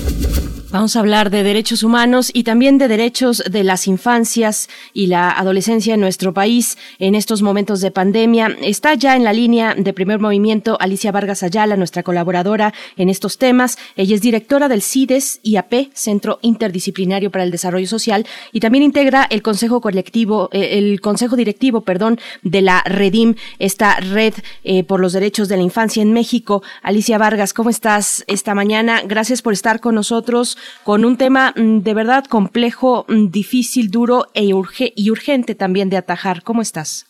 ¿Qué tal? Buenos días, Berenice. Mucho gusto en estar otra vez con ustedes. Buenos días, Miguel Ángel. y a Gracias, Alicia. Buenos días. Eh, pues sí, estamos en esta ocasión con una participación breve. Trataré de ser lo más resumida posible porque el tema pues es amplio y nos da para mucho. Y se trata de las familias y la niñez en orfandad derivado de la pandemia por COVID-19, ¿no? En México, eh, la mayoría de las muertes por COVID no han sido solamente adultos mayores, sino también personas que tienen entre los 40 y los 69 años. Con relación a los géneros, han muerto más hombres que mujeres, hombres que tenían trabajos que les obligaban a salir eh, para seguir trabajando, para seguirse moviendo, y entre las mujeres encontramos básicamente eh, mujeres amas de casa, en la mayoría. Algunas de las principales actividades a las que se dedicaban estos hombres, eh, según investigaciones de que se han venido levantando ya por propia por los propios investigadores de la universidad y de y ahora reportes del INEGI, son choferes, operadores de máquinas, artesanos, trabajadores de mantenimiento, vigilantes, vendedores ambulantes, entre otros. Estamos hablando de esta última crisis de noviembre para acá que ha pegado durísimo a las poblaciones con mayor, menores, menores condiciones económicas. Se resalta la ocupación porque nos da una idea de las condiciones y el contexto que vivían y en el que se estaban, en el que se están quedando las familias. La cifra de defunciones hasta el día de ayer, la oficial, eran 153.639 defunciones, según la Secretaría de Salud. Sin embargo, ayer mismo el INEGI nos ofreció un dato que refiere para el periodo de entre enero y agosto del 2020 con una diferencia de más del 44.8% de la a la alza. Es decir, que la Secretaría de Salud ha venido informando, informando datos con un subregistro. Por eso, si hoy hiciéramos una revisión de este cálculo con el incremento que reporta el INEGI, se tendría que estar reportando no 153 mil, sino 384 mil defunciones. De esta cifra revelada por el INEGI, se desagregan que el 58.75 58.75 son hombres y 41.1 mujeres y alrededor de 1.184 casos no especifican el sexo, aunque también se reveló que sería hasta octubre de este año que se podría dar una cifra más definitiva una vez que se realice la confronta entre los datos de la Secretaría de Salud y el INEGI. Estudios en centros hospitalarios y no logra detectar a quienes fallecen por la misma causa, pero que se encontraban fuera de los hospitales, en sus casas, en la calle, en el trabajo, en el transporte público. Es decir, el INEGI levanta la información de las actas de defunción y las causas de muerte que se reportan, poner en duda el dato del INEGI. En ese sentido, es que nos preocupa especialmente la situación de hijas, hijos, niñas, niños, adolescentes que están quedando huérfanas, hijos de padres entre los 49 y los 79 años, entre los 40 y los 79 años. Las mujeres y sus hijos son las víctimas colaterales de la pandemia. Las mujeres que han perdido a sus esposos, hermanos e hijos son las que más resienten las muertes ya que han perdido a quienes fueron su principal sostén económico. Quienes no contaban con prestaciones en sus trabajos ni seguros económicos van dejando esposas e hijos sin ningún respaldo económico. Según los datos de la Secretaría de Salud Federal, confirman que miles de familias han perdido por COVID a las personas que eran su sustento económico. digamos, en términos brutos, el 28% de quienes han muerto, que eran amas de casa, están dejando hijos en orfandad. Y digamos, hay una variedad entre las ocupaciones que tenían estas mujeres, pero básicamente entre aproximadamente 7 de cada 10 mujeres no tenían un trabajo remunerado. Es decir, están dejando a los hijos sin nada absolutamente. Otro de los hallazgos es que casi tres cuartas partes tienen un nivel de escolaridad máximo de secundaria y la mitad solo de primaria, algo que no corresponde con la población en general, pero que sin embargo nos dice que solo el 31% tiene un menor nivel de escolaridad. O sea que si hay un efecto de selección, digamos que entre las muertes por COVID en relación con la escolaridad, esto va ligado a la condición socioeconómica, porque escolaridad nos habla de condiciones precarias de trabajo, de vivienda, de acceso a servicios y en general de los servicios que tienen cómo se cuentan las familias. ONU Mujeres nos dice que los niveles sin precedentes de aislamiento y penuria económica provocados por la crisis por COVID pueden comprometer aún más la capacidad de las viudas para mantenerse a sí mismas y a sus familias, privándolos del contacto social en un momento de profundo dolor. Las políticas de manejo de la pandemia que vienen desde la mirada de salud ignoran el complejo social que enfrentan las y los niños que van quedando huérfanos por COVID. Eh, el tengo varias información, pero creo que me queda poco tiempo y quiero... No, adelante, adelante, Alicia, tenemos tiempo, bien, te estamos escuchando. La, la falta de liquidez y las deudas impagables están obligando a que las mujeres y sus hijos ah, regresen a familias, a sus familias originales, y entonces están perdiendo esta capacidad de autonomía y de independencia, y esto lo hacen para, para que sus familias les contribuyan y puedan ellas ir costeando sus gastos. Además del sufrimiento emocional que ha implicado la muerte, vienen los pasos subsecuentes como la recuperación del cuerpo, enfrentar los gastos funerarios, los gastos de servicios de alimentación, traslados, todo lo que implican los gastos de la casa y por supuesto las deudas que van contrayendo para ir solventando el día a día. Mujeres que de la noche a la mañana se convirtieron en su principal sostén y pilares de dos, tres, cinco, siete o más hijos. Algunos en edades de preparatoria, otros en edades de eh, los primeros años de la universidad muchos de la secundaria, muchos niños de la primaria.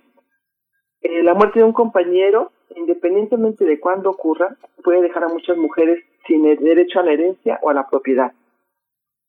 La cantidad de niños que van quedando en situación de orfandad debido a que perdieron a su madre o a su padre durante la pandemia es incierto, porque ni el Sistema Nacional de Desarrollo Integral de la Familia, así como la, la propia Secretaría Ejecutiva del CIPINA, no conocen esa estadística.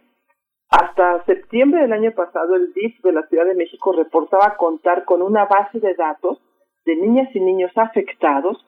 Sin embargo, la información oficial se limitaba a decir que contaban con una plataforma llamada Acompáñanos, es decir, una plataforma que ofrece atención psicológica a menores de edad, pero por ningún tipo de información que se nos, se nos daba una pista sobre siquiera de qué se, de cuántos son, de dónde están, qué se sabe de ellos y en qué condiciones se encuentran. Entonces, una buena cantidad de los servicios del DIF ¿no? están parados, colapsados, toda la atención se volcó a la pandemia, a la entrega de ayuda humanitaria, de despensas, kits de salud, sin dudas necesarios, pero esto detuvo procesos que se llevaban en la procuración de justicia de niños y niñas. Por lo tanto, la pandemia está muy lejos y, muy lentos los procesos de situación del abuso infantil, del abuso, del abandono y otra cosa muy grave, que los, los centros, los albergues que atienden a niños y que reciben a niños en orfandad están cerrando porque no tienen recursos económicos para poder sostenerse, por un lado. Y por otro lado, porque nos dimos cuenta de que muchas de las personas que atienden los, las casas de cuidado son personas de la tercera edad, quienes se encuentran ahora resguardadas y cuidadas para evitar infección, por COVID.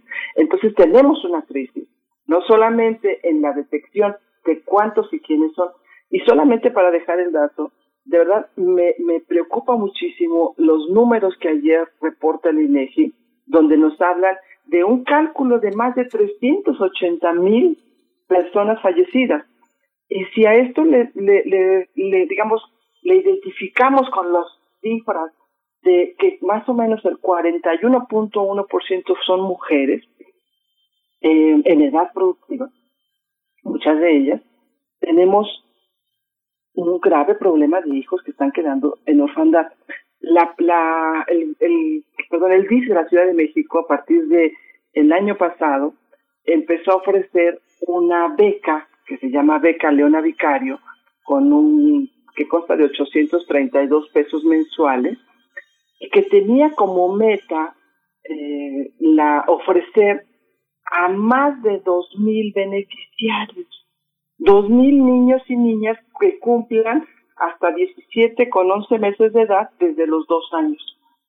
Es decir, 2.000 beneficiarios en un programa del DIF para atender a los huérfanos cuando tenemos un reporte de más de 380.000 defunciones y el promedio de hijos que estamos teniendo en nuestro país, dependiendo de la zona, va entre 2.5 y 3.5 hijos en este momento, aparte de los que ya tenían más de 60 y tenían más hijos, ¿no?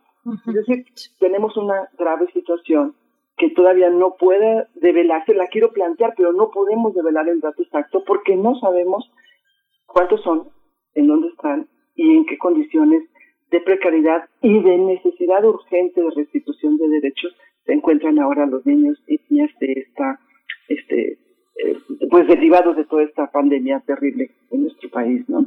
Sí. justamente el tema que planteas tiene, tiene que ver también con lo que hemos planteado también aquí en términos de la orfandad como resultado de la violencia y, la acción de grupos delictivos, la muerte de hijos de servidores públicos, policías e investigadores que están en la primera línea de combate a la violencia, en la línea de la seguridad y las personas que, pues, que caen como resultado también de esta violencia, Alicia, y la, y la necesidad de replantear mediáticamente el tema de los conteos, esta especie de auditoría que unas personas hacen todos los días para, para afianzar o para devaluar la participación del gobierno. Sabemos que estas auditorías todavía carecen de, eh, de visiones más amplias como la que tú ofreces ahora y como la que el cruce de datos nos permite, nos permite entender. Los mecanismos de evaluación, de medición son muy grandes, pero la insistencia en este factor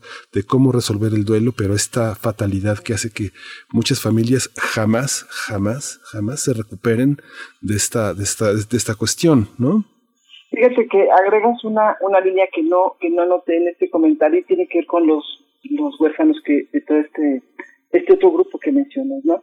Tenemos un altísimo índice de, de feminicidios derivados de esta pandemia y esto agudiza.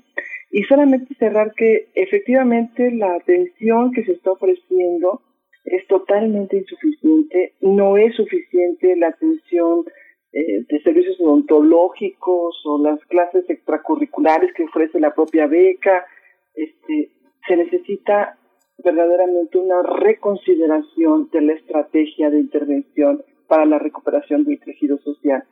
Hay estudios que nos dicen que para la población más pobre la pandemia tardará hasta 10 años en recuperar la situación económica, mientras que ya en este momento los sectores más eh, sostenibles o que económicamente ya se han recuperado. Es decir, nosotros en, el, en este momento el impacto que estamos teniendo en masivo de la población, pues del más de 50% de pobres que tenemos en nuestro país, eh, va a ser avasallante, ¿no? Sí, y hay que estar hay- al pendiente. Por supuesto, Alicia Vargas, eh, no, pues todo apoyo se vuelve insuficiente. Yo estoy pensando en esta plataforma de deudos COVID con un estímulo, un apoyo a personas que perdieron a un familiar. De, el monto es de 11.460 pesos y se dará sin importar la condición social, si se tiene o no seguridad social o condición económica de quien lo solicite, ¿no? Esto ya a partir del 2 de diciembre del año pasado, pero se vuelve todo insuficiente frente a esta tragedia donde además la economía no no termina de, pues, de avanzar, seguimos confinados. Alicia, perdón. Sí, perdón, a ver, dice, lo que, lo que te quería decir es que este recurso se destina a los servicios funerarios, decía la compra del ataúd, a los servicios de traslado del cuerpo, etcétera.